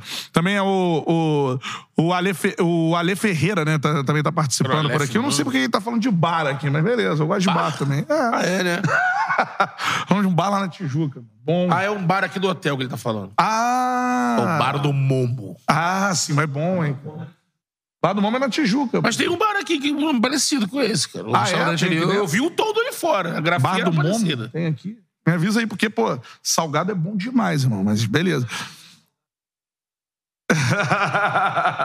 Você comeu aí um salgadinho O delicado. cara perguntou aqui como é que você Folhadinho. Tá querendo comer salgado no Copacabana É, um Palace e tal. folhadinho com confiti, confiti de cebola. Ó, mandando um abraço aqui pro, pro Joca, que tá mandando aqui, ó. A Gabi Moreira é uma das melhores jornalistas do país, sabe muito, concordo demais, irmão. Espetacular a Gabi Moreira. Ah. Pô, Gabi, muda. agora eu já entendi. O Sancler tinha botado, já troquei uma ideia fera com a Gabi no bar do Momo na Tijuca. Ah, tá aí. Então, beleza. Show de bola. Mandando um abraço aqui pro Luiz Carlos Barbosa também, que tá na área. Ah, Adriano tá por aqui. cara. O Imperador? Não, acho que não. Mas ele mandou aqui, ó. A Gabriela falou tudo. A segurança é ineficiente no futebol, com Sim. certeza, cara, né? Investigação, tudo mais. Tem essa questão da mudança da, da, da legislação também, né? Que é importante, né? Hoje é, é difícil, como disse a Gabi, você manter né, a pessoa que causou um tumulto numa torcida organizada presa. eu lembro por conta bem. da legislação. Você né? lembra da situação do Kevin Espada? Sim. Foi, foi na, no Equador, né? Colômbia. Bolívia. Bolívia. Bolívia. Alguns torcedores do Corinthians foram é, presos, Sim. acusados de participarem lá da. que soltaram aquele, aquele sinalizador que acabou, infelizmente, matando o Kevin. A justiça local manteve aqueles caras presos, ficaram presos. E o que aconteceu? Parte da diretoria do Corinthians na época ficou trabalhando bastidores para trazer esses caras de volta. A promotora lá na Bolívia ainda conseguiu manter quase um mês, se não um mês preso. Mas e, conseguiram tra- eh, trazê-los de volta para o Brasil. E no primeiro, primeiro evento que teve, jogo do Corinthians, pancadaria comeu, identificados quem É. estava lá. Os caras que estavam presos lá. Então o negócio é prender. A Bolívia prendeu. Sim. E, a- e a gente aqui ficou tentando soltar. Como sempre, o cara vai. Se, ele, se algum torcedor desse organizado acontecer algo mais sério, o cara vai preso, com certeza tem dirigente, tem desembargador, um monte de gente tentando liberar, porque torcedor é, é voto, amigo. Torcedor é. voto. Toninho Lopes tá mandando aqui, ó. Qual o problema da Pia com a Gabi Zanotti do Corinthians? Ela é craque e nunca teve oportunidade na seleção. Daqui a pouco, mais especialistas por aqui. A gente vai falar exatamente sobre isso, as opções da Pia, o trabalho da Pia. A gente tem que falar um pouquinho mais, né? É. Que é um trabalho muitas vezes questionado por que algumas curte. jogadoras e por, por outras não. Um Que trabalho acha que a Pia bem trava. avaliado. Trava o Brasil. Eu já pô. ouvi falando que a Pia é um primeiro momento também de um trabalho mais. É, de mais maior estratégia de um treinador da seleção É, brasileira, então, né? Como Então, a Aline disse aqui, né? Que o objetivo, uma segundo, treinadora, no caso, né? segundo conversa com a Pia, que o objetivo é que no próximo ciclo o Brasil esteja maduro a ponto de chegar numa Copa do Mundo é, como um favorito ou um dos É. favoritos. Só que nesse momento a gente já conversou com pessoas do meio do futebol feminino que acompanham mais de perto. Tem gente que que acha que esse, esse período que a Pia tá, tá fazendo com o Brasil tirou um pouco da pegada sul-americana, do improviso, É. e tá meio que deixando as meninas meio que robotizadas. Mas vamos ver na Copa, né? Gabriel da Silva dos Santos também está participando com a gente. Eu estou emocionado por porque acompanho vocês há muito tempo e saber que chegaram a esse patamar. Parabéns, Betão. Encanta. Joga pra lua que é sucesso. Vocês estão emocionados Joga pra também? lua que é sucesso. Estão emocionados? É, tá todo mundo chorando aqui atrás das câmeras, todo mundo emocionado também. Essa que é a grande realidade. Show de bola, cara. Obrigado pela sua emoção. Olha aí, ó. Pô, você chegou a parceira agora, Né? hein? Chegou Sensacional, ó. Tá vendo, Rê? Ah, Já com stories? Estouramos, né? joga pra lua que sucesso. Claro, Por favor. por favor. Se tivermos essa honra aí, seria espetacular. Cara, Miguelzinho mandou fechar esse, esse local aqui pra gente, né? O salão vermelho do Copacabana Palace. Aqui, grandes decisões foram tomadas. Essa cadeira aqui custa... Pô, essa aqui, ó. Aqui, ó. Balança. Oi! Palmas para Renata Silveira. De bola. E aí, Rê? Eu já falei com ele, você chegou atrasado, Cheguei tudo bem? atrasado. É, chega ali, né? Com fone no ouvido por último. É. tal. Cheio de marra. Cheio de Cresceu marra, aqui, ó. Eu Já chego tá, tá, sempre... estrela- tá estrelinha. Tá estrelinha já, Ed, esquece. É, Renato. Vou falar baixo, complicado. sempre chego atrasado. Quando é seu aniversário, te dá um relógio? É. Mas você fala, uma cantareta de a hora tá errada aqui, ó. É, exatamente. Aí que mora o perigo. Vocês ganharam um copo também, que chique. Também, olha que maneiro. O meu tá ali. Não, super bem Muito tratado, maneiro, né? Personalizado. Pô, sensacional, né? Aquele copo que né, não, não, né, não muda a temperatura. Não, bota aí, fica gelado até amanhã. Até amanhã, né? Vou testar. O líquido não dura muito tempo no meu copo. Então... E, cara, expectativa pra essa Copa do Mundo sensacional, maior da história, né? do futebol feminino e tal. E essa responsabilidade dessa cobertura que promete ser sensacional. E, cara, tu tem uma função, uma responsa gigantesca nessa parada aí. Queria saber como é que você tá pra, pra esse desafio. Mais um, né, na sua carreira. Ai, vai assim. ser demais. É mais um. Faltam. Ó, minha amiga chegou aí, ó, minha xará. Já fechamos, fechamos a Renatas, transmissão. Fechamos a transmissão. A é Hoje não tem confusão de Renatas, porque tem duas aqui já. Palmas pra Renata Mendonça. Bem-vinda, Rê. Já foi? Não. Que não. isso? Tá, Pelo tá amor de Deus, agora, hein? nesse Faça o momento. convite. Estou vindo aqui agora. Não, mas hoje é um extra. tem que ir lá, pô. Mas episódio completo, Não, né? tem que ir lá fazer o episódio negociação. completo. Tem muita história pra contar. Tem, pô, Rê, já tá convidada. Brabíssima, brabíssima. Só, Isso aqui só no agendar. Isso aí. Fala da expectativa aí. pergunta. Rê. Tá, vamos lá. Rei, Rê, já era. É, as reis. Faça gestos que o áudio caiu. Voltou? Voltamos, voltamos. É Voltou o negócio. Eu tô, eu tô cobiçando esse docinho aqui que eu pedi. Não, já pedi pra pegar. Tá separado pra você, porque eu não consegui pegar inteiro. Pra mim, tá... Ah, pede um pra mim também, por favor. A gente divide, a gente divide, a gente divide. As Ana, Renatas estourou o dividem o charme, nome e dividem o bolinho. Obrigado. Tamo junto, hein? Então, a gente tá muito feliz com esse momento, né? É, eu narrei Copa 2014, 18, 22 masculina. A feminina vai ser a minha primeira. E assim, nunca imaginei estar nesse evento, ainda mais na Globo. Então, quando me ligaram, falaram: olha, você vai ser uma das vozes que vai narrar os Jogos do Brasil na Globo. Meu Deus, né? Então, assim, eu vou revezar com o Luiz Roberto. Eu faço a estreia Panamá, ele faz França, depois eu faço Jamaica e depois vamos ver como vai ficar. Até onde depende o Brasil também. vai. É, depende do caminho do Brasil, mas independente se o Brasil continuar ou não, que a gente tá na torcida, a gente transmite jogos, aí vai pegar o jogo principal ali da fase e tudo mais. Eu tenho um, um adendo aqui importante. Renata, Ah. você já aposentou aquela saia? Ah, Essa menina? Nos jogos que ela ia com aquela saia. A saia da A sorte. saia do uniforme. Não, Não, a saia do do azar. azar. Ah, do azar? Não, e outra, A eu sou a única. do uniforme eu sou a dela. única mulher que gosta de usar a saia. Todas elas usam só a calça. Aí eu vou lá, toda diferentona, usando a saia. E, e traz as a derrotas. E traz as derrotas. O Brasil perdeu o. A eliminação no Canadá foi. Então, mas foi a antes já tinha tido um jogo, não tinha? Eu fiz. Eu, eu... Vamos lá, Olha então. lá, olha lá, eu tô falando que tem história dessa saia. a saia Então, do azar, mano. Pelo amor de Deus, você não me apareça com essa. Eu vou pedir pra vetarem a saia se você chegar com a Alô, saia. Carol Gama! Vai de bermuda. Alô, figurino! Mas daqui a Cara, pouco eu vou falar contigo em relação à sua sorte também. Daqui a pouco. Você tá ligada? Semana tem. Sábado tem. Já- Como é que a criança Cara, tá? então, é, a saia, eu já usei algumas vezes, tá? Aí sempre era 0 a 0 tem essas coisas de superstição, né? Aí chegou, me tor- tornei a primeira mulher a narrar um jogo nas Olimpíadas da seleção masculina, Brasil e Costa do Marfim, 0 a 0 Sim. Eu tava com a saia. Foi o Aí eu falei, prenúncio. eu nunca mais vou Zero usar a essa zero. saia e tal, não sei o quê. Aí nas Olimpíadas, fiz os Jogos do Brasil feminino. Aí fui pra Brasil e Canadá. Botei a saia. O que, que aconteceu? 0 a 0 0x0. Perdemos nos pênaltis. Isso, foi isso. E ela ainda Então- não aposentou a saia, tá? Não, então, aí eu Calça continuei usando a comprida. saia e a saia tem outras histórias pra contar, pô. Não, mas do Brasil, pelo amor de Deus, na Copa do Mundo você utiliza essa A calça. saia da azar pro Brasil. Sim! Se cair um joguinho na Inglaterra, usa saia. É. Gente, tá No bom. Brasil, não. Tá, combinado. Agora, Ela não gostou muito, não. né? Combinado, combinado. agora, essa parada, tu vai narrar, mano, Brasil na Copa do Mundo, na Globo. Última da Marta. Caraca. Não tô preparada. Tô preparada pra isso? Tá. Não sei.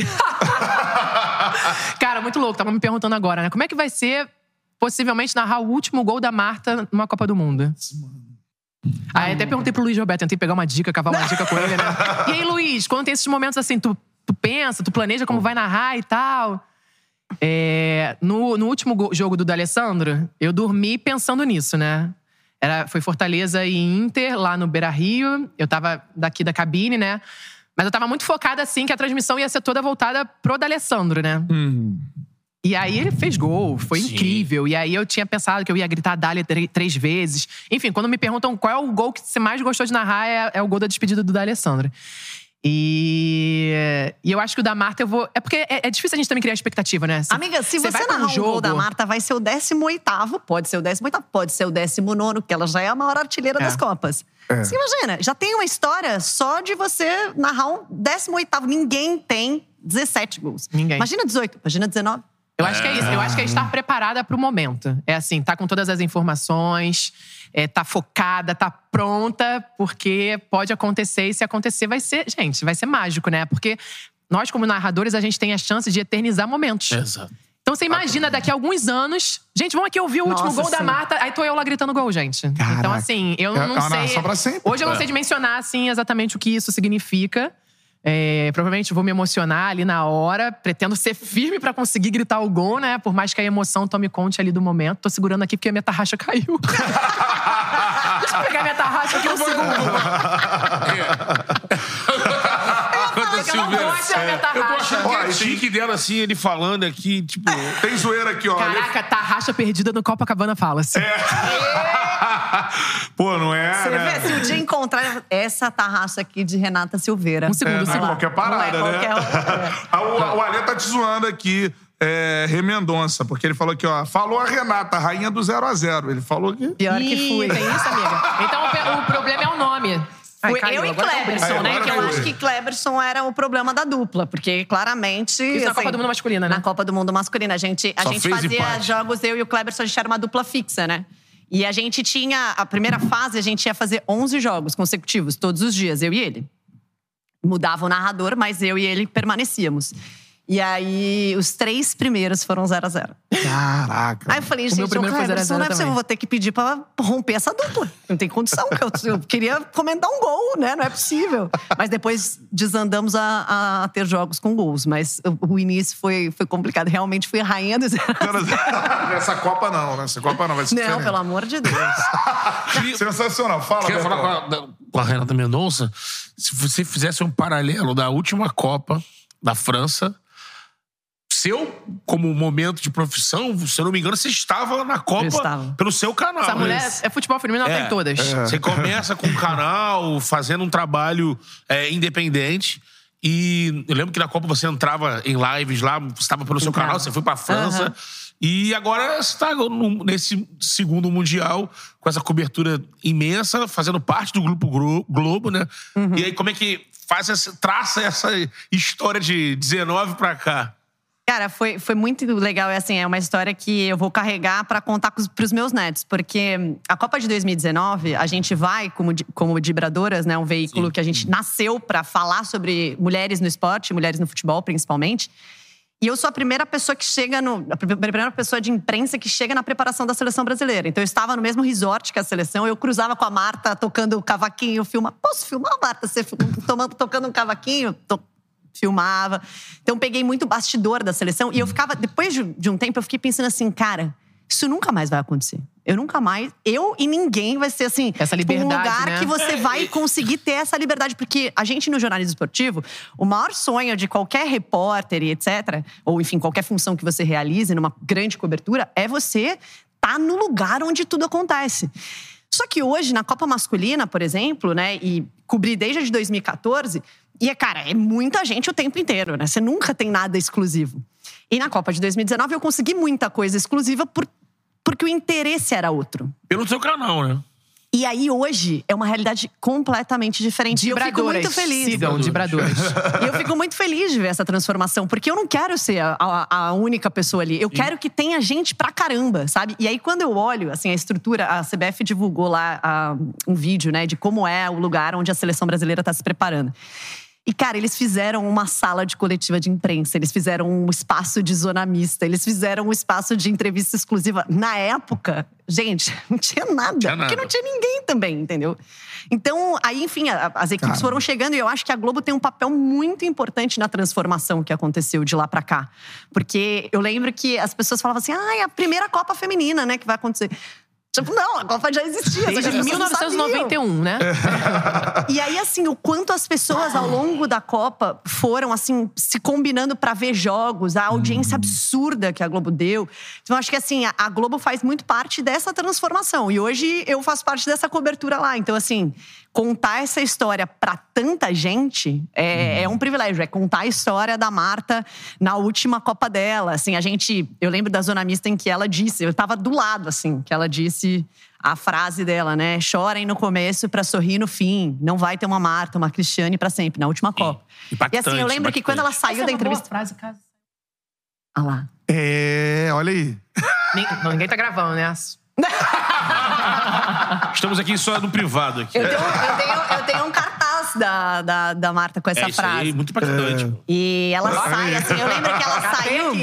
Ela sai, ela sai da zona mista de TV e vem pra, pra zona mista da, da imprensa escrita, né? E aí eu faço uma pergunta pra ela, eu lembro até agora, assim, o quanto, quanto arrepiada eu fiquei, porque a Mata, ela tem, hoje, ela tem a consciência do que ela representa e ela usa a voz dela de uma maneira muito potente. Então, assim, quando você chega perto dela, você sente uma energia. Juro, juro pra vocês, assim, parece assim. Entidade, É né? uma Um entidade, assim, é uma imagino. energia que você sente, que potencializa, assim, você fala, caramba, eu posso fazer o que eu quiser na minha vida, que a Mata tá aqui. Olha o que ela tá falando pra mim. Eu posso fazer o que eu quiser. É. Sabe? Tipo, a história dela. Enfim, é, é um privilégio muito grande estar indo pra essa Copa pra poder contar essas histórias e tentar trazer um pouquinho da Austrália, né? Mala já tá pronta, amiga? Amiga, para de perguntar se a mala tá pronta. Todo mundo me pergunta, não está Mas eu pronta. fico pensando assim, a gente não vai, mas vocês que vão, é só o uniforme, né, que coloca na mala. O uniforme, é, aí não pode esquecer de algumas coisas, né? Primeiro, roupas de frio, pois estará frio. Estará frio. Então, isso é importante. Aí a gente tem que, nós mulheres, tem que lembrar da maquiagem, É. do babyliss. Aí você esquece um negócio aqui, entendeu? Então, assim, eu vou começar a fazer minha mala hoje, porque nunca ouvi tanta pergunta. A mala tá pronta? Gente, Ué, vou começar claro, a a gente fazer. tá ansiosa por vocês, pô. Desculpa. Você vai segunda, né? Domingo. Domingo. Eita, Você já merece. domingo agora, é. Não me lembra quantos dias Você vai me responder mas quando eu te mandar mensagem no WhatsApp? É, aí vai. Depende do horário, né, amiga? né? Exato. Pô, eu odeio pessoa que não responde no WhatsApp. O cara que não responde no Pô, WhatsApp. peraí, deixa eu te falar aqui quantas mensagens não respondidas. Vamos lá. Eu sou uma pessoa que não responde, Não, gente. também não. 60. É uma média 60. diária, 60, 50. Desculpa. Não. Eu tento Você continua fazer. Você Copa continua vai amando sumir, já tô vendo. Vai sumir na Copa, tô ferrada. Encontra com a Renata nas transmissões. Essa influência Só da... ao vivo. influência da Marta, o Lucas Oliveira mandando aqui. Cara, eu me emocionei de ter visto a Marta jogar contra o Chile no Mané Garrincha. Pensei que não ia ver ela entrar em campo. Tava lá no estádio e tudo mais. A Pô, Bia falou que ela não ia entrar. Muito. A, a informação era: a Marta não vai jogar. Inclusive, a gente foi pra Brasília fazer essa transmissão. Aí eu fui no sábado. é, e aí, durante o voo, é, me perguntaram: você vem pro estádio? Não, eu já narrei daí, tá tranquilo, né? Porque geralmente a gente vai ao estádio antes pra conhecer. Vai ter treino. Eu falei: eu vou. Né? Eu não sabia que ia ter treino. Aí eu falei: não, então eu vou. Aí, beleza. Aí o carro foi me buscar lá no aeroporto pra ir pro, pro Pro estádio. estádio. Porque tem que ter o carro lá adesivado, com negócio lá e tal, pra entrar. E aí, assim que eu tô saindo, eu vejo uma mulher toda arrumada de costas, assim, tinha acabado de tirar uma foto com uma pessoa entrando no carro. Aí eu, Ela. a Marta. Eu nunca vi a Marta de perto, era a primeira vez. Mas assim, de perto, assim, sei lá. Só que eu não. ou eu ia gritar, Marta! Pareceu uma louca. Que na hora eu não tive coragem. Mata. Eu só fiquei vendo, eu só fiquei vendo assim, ela com um terninho e tal, ela entrou Podia no carro. amarrar. Podia amarrar. Ai, quem, amiga? Tava Marta nem- entrou no carro agora. Aí eu já fui, peguei, eu achei o rapaz que, que ia me levar, entrei e a gente foi atrás do carro dela, né? E aí todo o trajeto. Siga aquele carro. Falei, moça, a gente tá atrás da. A gente tá atrás da Marta. Aí entramos juntas no estádio, só que na hora de. A gente foi pra direita, ela foi pra esquerda. Aí ela chegou em cima da. Por que, que eu tô contando isso? Porque ela chegou em cima da hora. Todo mundo já tava lá. A comissão Atrasou técnica. o voo dela. É, a comissão técnica chegou na sexta, as meninas chegaram no sábado de manhã. Isso era, tipo, sábado, quatro da tarde, ela tava chegando no estádio, que era na hora do Caramba, treino. É. Eu sei que eu entrei, fui conhecer a cabine, quando eu olhei pro campo, tava ela já, de uniformezinho lá. Cara. Muito rápido. É, E aí tinha essa questão: ah, o voo dela atrasou e tal, ela tá voltando de lesão, nananã, então ela não vai entrar. Cara, mas ela aquecia na beira do campo, a galera.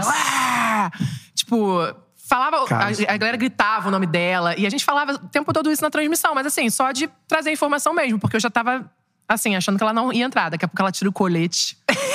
corre aqui, ó. A galera, ué, eu sei o quê. Eu falei, cara, é isso. Tipo, a gente começa a entender. Sabe? A gente não vai estar nos, nos estádios lá na Copa. Então foi importante a gente ter ido no Mané Garrincha pra sentir. Óbvio que eu sei o papel da Marta, a importância dela, É. mas sentir aquilo ali, sabe? O povo gritando calor, o nome né? dela. E, e eu é acho muito louco que isso. ela merecia ter entrado nesse jogo, justamente pra sentir, porque assim, a Marta tem pouco contato com a torcida. Se a gente olhar pra história dela, tão É. grandiosa, ela tem Verdade. bem menos contato do que do que ela deveria ter É, tido, Suécia, né? Estados Unidos, né? Exato. E, e também pelos fatos de os jogos que aconteciam no Brasil antes, você tinha pouca visibilidade. Sim. Então, Sim. assim, era difícil ter esse contato da, da torcida realmente ter a noção de quem é a Marta. É. E eu acho que é muito legal quando você conversa com as jogadoras, assim, o quanto ela é referência pra todas, assim. Conversei com a Adriana outro dia. A Adriana joga hoje no Orlando Pride com a Marta. Vamos lá. E ela tem 26 anos, nem é tão jovem.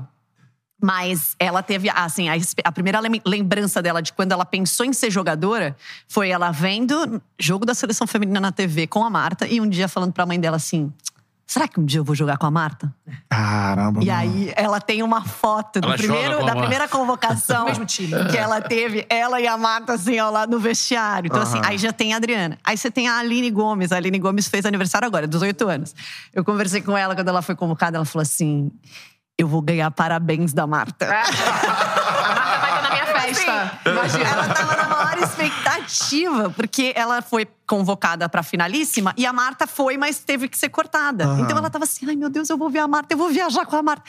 Então, assim, isso é muito legal. O quanto que ela é essa referência, ela tem consciência disso, ela conversa com as meninas. Os relatos que a gente ouve, assim, ela quer fazer TikTok com as meninas. assim, ela quer estar entrosada com as meninas de diferentes eh, gerações. Ela entende a importância que ela tem. Pô, E, assim, sensacional. Isso Fala, da. Marta é. Lógico, a gente sabe do. Como a Marta influencia, né? A Pia já disse mais ou menos que a Marta deve ser utilizada. A gente tava até falando com a Gabi aqui com a Lina de uma forma mais cirúrgica e tudo mais. Mas assim, a, a condição da Marta ser o Messi dessa seleção, né? Como você tá dizendo. Cara, As meninas são. São loucas por ela. sabe? Tipo, a tropa da Marta, como tinha o Depou, Paredes, cara. É igual quando você vê a Argentina ganhando e vai todo mundo abraçar É, ele, né? ele. Então eu acho que vai ter muito isso, de jogar por ela, pra Total. ela, né? Pô, o isso tempo vai inteiro. ser espetacular, cara. Que é uma coisa que no masculino, independente dos meninos terem uma relação muito próxima com o É. Neymar e defenderem o Neymar, a gente não consegue ainda ver isso.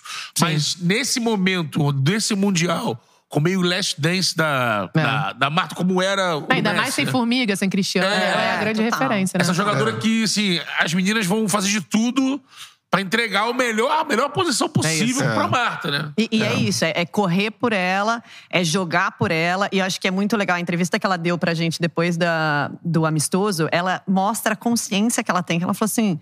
É, eu nunca discuti com nenhum, nunca conversei com nenhum técnico sobre eu ser titular ou não. Eu tenho consciência de que eu não tenho mais 20 anos e eu vou estar aqui pronta para ser utilizada da maneira como eles preferirem, né? Como a comissão técnica decidir. E acho que assim, a, você conversa com as jogadoras, as jogadoras falam muito disso. Ah, a gente quer fazer uma Copa do Mundo especial para Marta. A gente é capaz. E acho que esses últimos amistosos mostraram isso para elas. Então eu acho que a gente vê um clima muito legal. Gente, acompanhem o conteúdo do arroba Seleção Feminina Feminina de Futebol Ah, no, no Instagram, que assim, é muito conteúdo assim, premium, assim, muita coisa boa, engraçada. Entretenimento. E como elas estão num clima muito legal. Pô, sensacional. Eu queria perguntar é, uma, uma pergunta pra cada uma. Uma de uma outra parada que vai acontecer essa semana aqui que eu tenho que te perguntar, mas antes. É, trabalho da Pia. A gente ainda não, não teve esse assunto aqui. Porque é um trabalho que é questionado por até algumas jogadoras mesmo, né? A gente falei que a gente recebeu assessorias de futebol feminino pelo Brasil, mano. Liberem as jogadoras pra participarem do. Charla. Sim, o, Não é verdade, o cara? papo É. flui muito. A Gabi disse aqui. Sim. Conseguiu se preparar para um jogo porque tinha um conteúdo ali da Crivellari. da. Crivellari, né? Do, do, é, do Flamengo e tal. Ela teve com a gente, cara. Ela falou muita coisa legal e ela é uma das. Ela tem umas críticas ao trabalho da Pia, que não prioriza ela. Teve a questão da Cristiane e tudo mais. E tem questões táticas também muito- sendo muito discutidas. O que, que você acha sobre o trabalho da Pia, assim, até agora nessa preparação para a Copa? Então, primeiro eu acho ótimo que tenham críticas, porque antes a seleção brasileira feminina não era assistida. Era diferente, né? Então, É a gente chegou, né? Pra vocês terem ideia, a gente chegou pra Copa de 2019 com nove derrotas consecutivas. E não era necessariamente contra os melhores times do mundo. A gente perdeu por 1 a 0 pra Escócia, que é irrelevante no cenário mundial, com todo respeito. Mas assim, então na época, as pessoas não assistiam, porque os amistosos não eram transmitidos. Então, você chega para uma Copa de 2019, a galera tava no oba-oba de ah, seleção feminina, disputar uma Copa, etc e tal. Hoje, as pessoas acompanharam o ciclo, porque a gente contou essas histórias ao longo das transmissões da Globo, do Sport TV. Isso fez parte do dia a dia das pessoas. Então, as pessoas já começam a cornetar como fazem na masculina. Corretíssimo. É isso Bom, que a tá gente acontecendo. precisa. Porque é assim que a gente evolui, Criando essa sabe? cultura, né? Exatamente. A gente só evolui quando a gente discute sobre, Uhum, sobre verdade. aquele time, quem tem que ser titular, quem não tem. Então, eu acho que o trabalho da Pia não é perfeito, como nenhum trabalho é. Eu acho que ela muda um pouco de patamar da seleção, o patamar da seleção feminina, no sentido de que ela é uma treinadora reconhecida mundialmente. A Pia, ela é reconhecida no mundo inteiro. Então, o mundo passou a respeitar mais a seleção brasileira pela Pia estar no comando dela. Porque o momento que ela participa de transformação tem muito do, do trabalho dela ali dentro. A seleção brasileira feminina nunca teve tanta estrutura de viagem. Isso tem cobrança dentro da comissão técnica de assim: eu preciso viajar num. Eu vou para Austrália. Como é que eu vou viajar num avião normal? Eu preciso de um avião fretado, eu preciso dar a melhor condição de viagem para jogadoras. É, eu acho que aí, taticamente, a gente tem uma evolução importante. Se a gente tivesse a oportunidade de pegar os jogos da Copa de 2019 e assistir, o Brasil não saía curto. O Brasil só saía com bola longa. Chutão buscando as principais atacantes. A Cristiane era a referência, então sempre tinha uma força pelo alto para ganhar Debinha essa disputa. correndo pra lá e pra cá, Exatamente. é. Então era sempre essa ligação direta. Hoje o Brasil insiste bastante no jogo pelo, pelo chão, sair jogando mesmo quando está pressionado. É, além disso, acho que a mudança principal que eu vejo taticamente é de uma seleção é, que muito mais organizada defensivamente. Então é uma seleção que se você olhar, ela tá sempre compacta. Ela pode jogar na pressão alta, subindo a pressão desde as atacantes lá para incomodar a saída de bola e aí sobe todas as linhas. Você fica com pouco espaço entre as linhas, que é justamente para não permitir as adversárias ter essa, essa troca de passes. A gente viu isso contra a Inglaterra. A principal Uhum. seleção do mundo hoje. E o Brasil pressionando alto, não deixando a Inglaterra confortável para jogar. O Brasil também sabe jogar na linha média e sabe jogar na linha baixa. Então, acho que essa evolução de posicionamento defensivo, de estar sempre juntas, compactadas, eu acho que isso é uma evolução muito grande. E aí, a parte do ataque, até eu fiz uma entrevista com a Pia recentemente e ela fala que da Olimpíada para cá ela teve uma mudança, ela comissão técnica, né? Teve uma mudança de libertar mais as jogadoras de ataque, no sentido de assim, aqui na defesa é isso aqui, vamos organizar, a gente precisa ser organizado. Daqui para frente eu quero que vocês sejam livres para executar o que vocês têm de melhor, que é aquele improviso brasileiro. E aí a gente ainda vê, até por ser uma seleção jovem, muitas decisões erradas, sabe? Quando você vê uma jogadora partindo em velocidade e o passe sai errado. Ou você vê que o melhor cenário assim era um passe invertido para a jogadora que está na esquerda, mas aí o Brasil cadencia demais e segura e perde a oportunidade que a jogadora estava partindo em velocidade. Ou então o contrário. Acelera um passe, quando na verdade, calma, vamos construir aqui. Essa tomada de decisão é um ajuste que precisa acontecer na seleção como coletivo no ataque. Mas essa, essa parte defensiva, assim, é. Gente, juro, se um dia vocês tiverem a chance, pega os jogos da Copa de 2019, que vocês vão ver né? muita diferença. É. E, assim, em 19, enfrentamos numa- na fase já aguda, fomos eliminados pela França, França. isso. Num jogo onde o Brasil O Brasil encarou. foi, encarou. Acho também muito, tinha muito talento individual. Essa é uma outra diferença que eu vejo, assim. Eu acho que antes a gente dependia muito de jogada individual. Hoje Sim. o Brasil já ele, ele consegue se executar coletivo, como coletivo. acontece, né? E eu acho Que que, é, é, é a mão da, da pia nisso aí, isso. né? E eu acho que assim, aí obviamente não é que foi positiva a lesão da Marta, mas o Sim. fato de a Marta ter se lesionado possibilitou essa seleção de construir um coletivo sem ela, pra saber se adaptar. Perfeito. Porque antes, você, antes você era extremamente dependente. Ah, toca na Marta e vê o que acontece. Aí a Marta toca pra Cristiane e vê o que acontece. Não, hoje você tem mecanismos ali que acontecem pra que a Marta possa brilhar mais, pra que a Debinha possa brilhar Até mais. a própria lesão, é, a ausência da Debinha agora nos últimos jogos também, pra Sim. gente ver mais a Geise, Total, né? totalmente. Outras atletas, porque nos últimos jogos, os últimos, os últimos amistosos que o Brasil fez, a Pia não teve todo mundo à disposição. Por um lado é ruim, que você não testa 100% o seu elenco, mas por outro você acha outras formas, né? Então, além de tudo isso que a Rê explicou brilhantemente, tem essa questão de quais são as melhores peças pra entrar em todos esses sistemas, né? Tipo, ali no meio, é a Ari Borges com a Carolyn, quem vão ser as duas atletas do meio? A Luana voltando agora.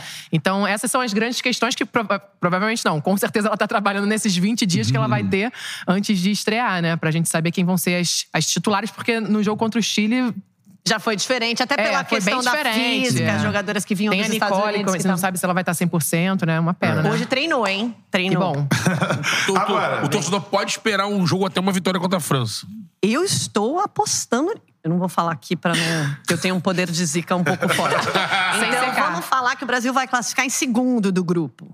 Mas eu tô acreditando em outra possibilidade aí. Eu acho que esse jogo aí. Por Ai, ser amiga, a primeira acho fase. que a gente passa em primeiro. Não, esse é o que eu falei que eu, quero zicar. Anti-zica, né? A gente não tá com a saia. Eu acho que assim, o fato de pegar a França nessa fase é melhor, porque você tem menos peso psicológico. O Brasil nunca ganhou da França, tá? Nunca. Mas sempre tem uma primeira vez. É lógico. Não é mesmo? Quanto mais tempo uma coisa Copa dura, pô. mais É. Quanto acabar, mais, né? maior o tabu, mais perto você tá de quebrar. exatamente. Entendeu? E eu acho que é assim, é a primeira fase, é o segundo jogo, então você já quebrou o gelo no primeiro. Você já teve uma. O Brasil pegou, pega o Panamá no primeiro jogo, que é uma seleção estreante. Então, em tese, o no adversário mínimo, eu mais quero frágil cinco é o gols primeiro. pra narrar no primeiro jogo, no mínimo. Então, eu acho que assim, eu acho que tá confortável pra você chegar confiante no segundo E é jogo. uma França também que não vem 100%, né? Não vem. Passou por alguns Lesões. problemas, lesões, mudou técnico. Então, não é uma França que tá chegando voando, né? que a então, hora- a gente tem é chance. essa, né? É o momento, minha gente. Com certeza. Agora, Renato, fugir um pouquinho da Copa do Mundo. Não tem como, né? final Tu quer fugir da Copa do Mundo um pouquinho. né? falar do glorioso. É que tem um líder que tá muito líder. Ah, ele tá... É, se sabe, se vice-líder, aguenta. porque o líder. Quase Tava no jogo aqui, ó. O líder já perdeu de vista. A Rê tava no jogo do, contra o Grêmio. É, então, a Rena é, comentou o jogo. Cantou Ali até você a viu música como é do fogão tá Segovinha. largo, né? Naquele jogo ali. Cantou a música do Segovinha ao Pedro. Cantou a música do Segovinha ao vivo. Pô, eu cantei também, mas no rádio. que é uma música que, mano, fica grudada Fica no grudada cérebro. na cabeça. Agora vocês falaram, por exemplo, o dia inteiro vai ficar na minha cabeça. Desculpa. Assim, ah, pô, óbvio, a Rê, cara, narrador imparcial tudo mais. Mas assim, eu acho muito maneiro o tratamento que o torcedor do Botafogo tem contigo. E eu queria que você falasse se chegou muita mensagem quando anuncia assim, escala. Ah, sempre. Renata vai narrar o Botafogo. Vitória do Botafogo, ou não é? É. Tem isso? Três pontos garantidos. Cara, obrigado! Né? Então o negócio não era o Castro, era Renato. Ela falou do homem, então...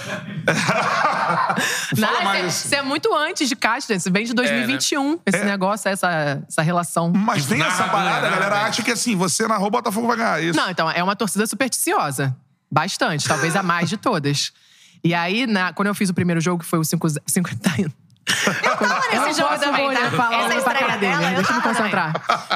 Não olha pra mim, não olha pra mim. 5x0, tava eu, você e PVC. É, eu vou ser PVC na minha estreia.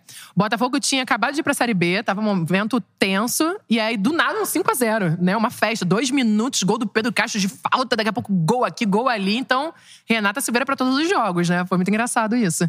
E, e tem gente que faz scout, sabe aqueles scouts? Finalização, tem, tem isso. Renata nos jogos do Botafogo. Eu acho que, sei lá, de 30 jogos, duas derrotas.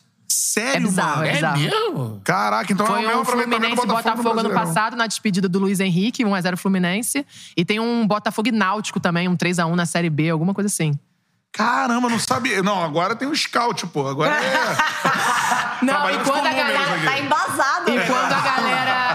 Às vezes eu nem preciso botar escala, né? A galera já fala: e aí, vai narrar essa semana? Eu falei: não, gente, essa semana eu faço outro jogo.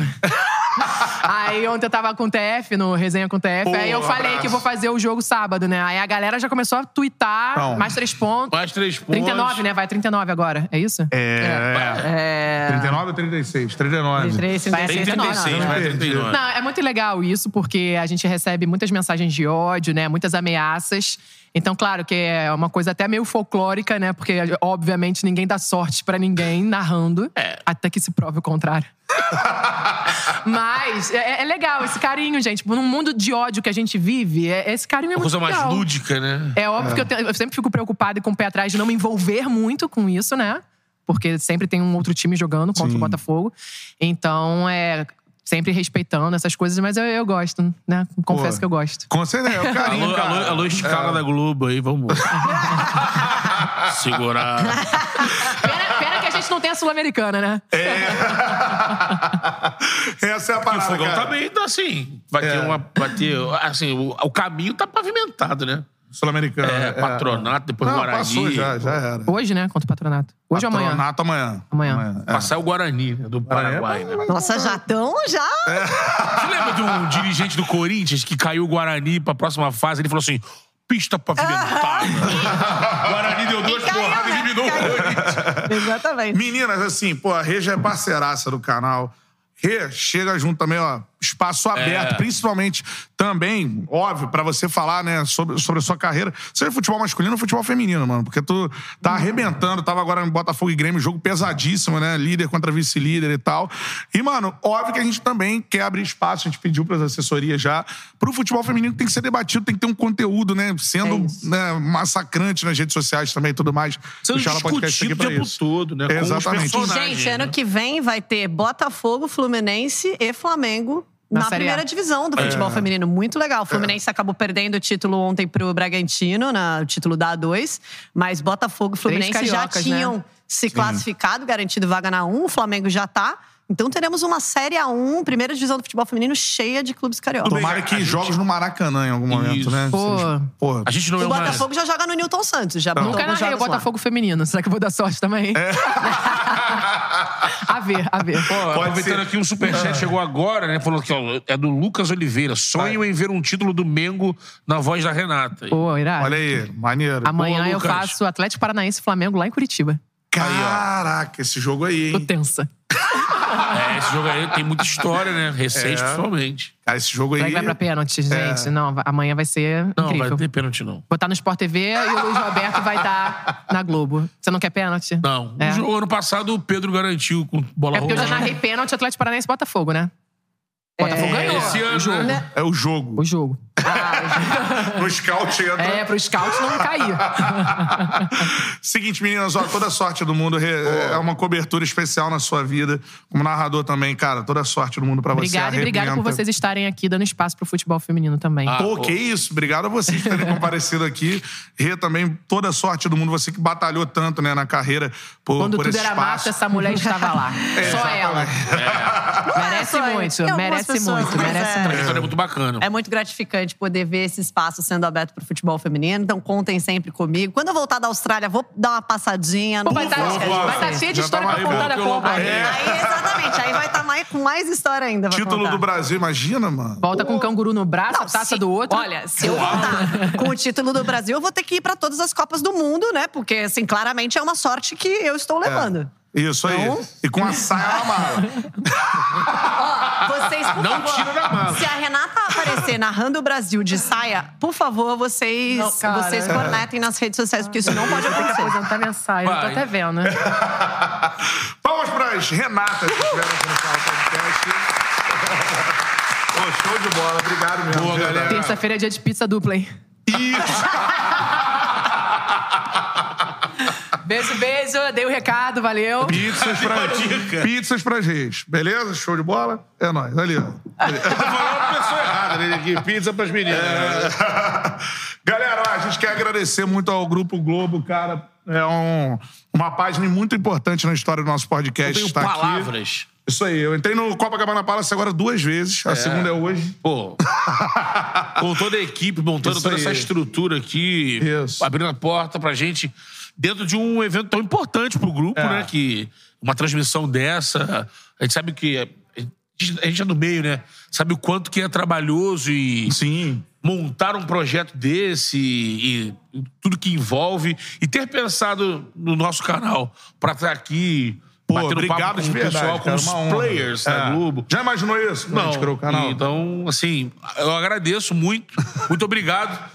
O canal, o canal agradece a nossa audiência também, pessoal que toda feliz da vida. pô. É. Aqui nos estúdios Jorginho Guinle. Estúdio Jorge. No Salão Vermelho. né? Estúdio Jorginho Guinle aqui, né? Que morou aqui neste local. Não, Agradecendo ao Boca e ao, ao, ao É, agradecendo ao. Boca, ao Lobac, cara, toda Pô, a galera do grupo, grupo sempre Globo. moral. E, mano, o principal Carol time também, passou aqui. galera da Globo aí. Carol também, show de bola, isso aí. Né? Então, Jorge Ben ligou pra ele? Mora aqui, né? Então tá, daqui a pouquinho. Jorge Ben, não, brincadeira. Galera do Charlo, inscritos do Charlo, hoje foi um dia muito especial pra gente.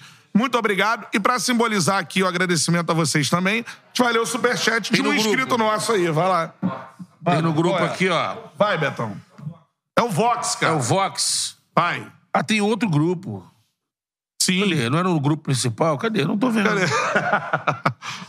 Salvou, Faltou, cara. faltou coordenação. É, cadê o superchat? Não tá comigo, não, mano. Deixa eu ver aqui. Foi agora? Foi, Guerreiro. Foi, foi, foi. Betão e Canta, muito bom esse podcast, desejando muito sucesso. Sempre acompanho o Charla de quinta, sou fã de carteirinha, literalmente. Um abração. O então, Vox? cara, obrigado a vocês aí. Só chegamos aqui no Salão Vermelho do Copacabana Palace com a Vênus Platinada, com a Globo, na maior Copa do Mundo Onde grandes futebol feminino da história. tomadas. Isso aí. A aristocracia está aqui. Chegamos, Beto Júnior. Agora, irmão, pé na porta. A favela venceu. Barreto venceu. Oi? Vamos à piscina do Copacabana Palace. Valeu, galera. Aquele abraço. Tchau, tchau. Valeu. Valeu. Semana fervendo. Muita coisa vindo por aí, hein? É. É. Ah, mas amanhã é, tem que avisar isso. A gente Amanhã continua fora dos estúdios estaremos num oficiais. congresso de futebol importantíssimo com FUT Sul-Americana. Isso aí mesmo. Não é isso aí? Mas um evento, esse Confut. Isso aí, recebendo os principais ativos aí do futebol da América do Sul com a gente, beleza? Num hotel Na da. Zona Oeste Carioca, estaremos Isso. lá quarta, quinta e sexta. Isso. Charla itinerante, é, com personagens Do futebol. do futebol, do negócio e do mercado sul-americano. Então, É isso aí. vamos ter que ir hablar. Vamos hablar. Pô, tem que treinar meu espanhol. Valeu, Na charla, galera. vamos hablar. Ah, La charla amena. Isso aí. Valeu, galera. Abraço. Tamo junto.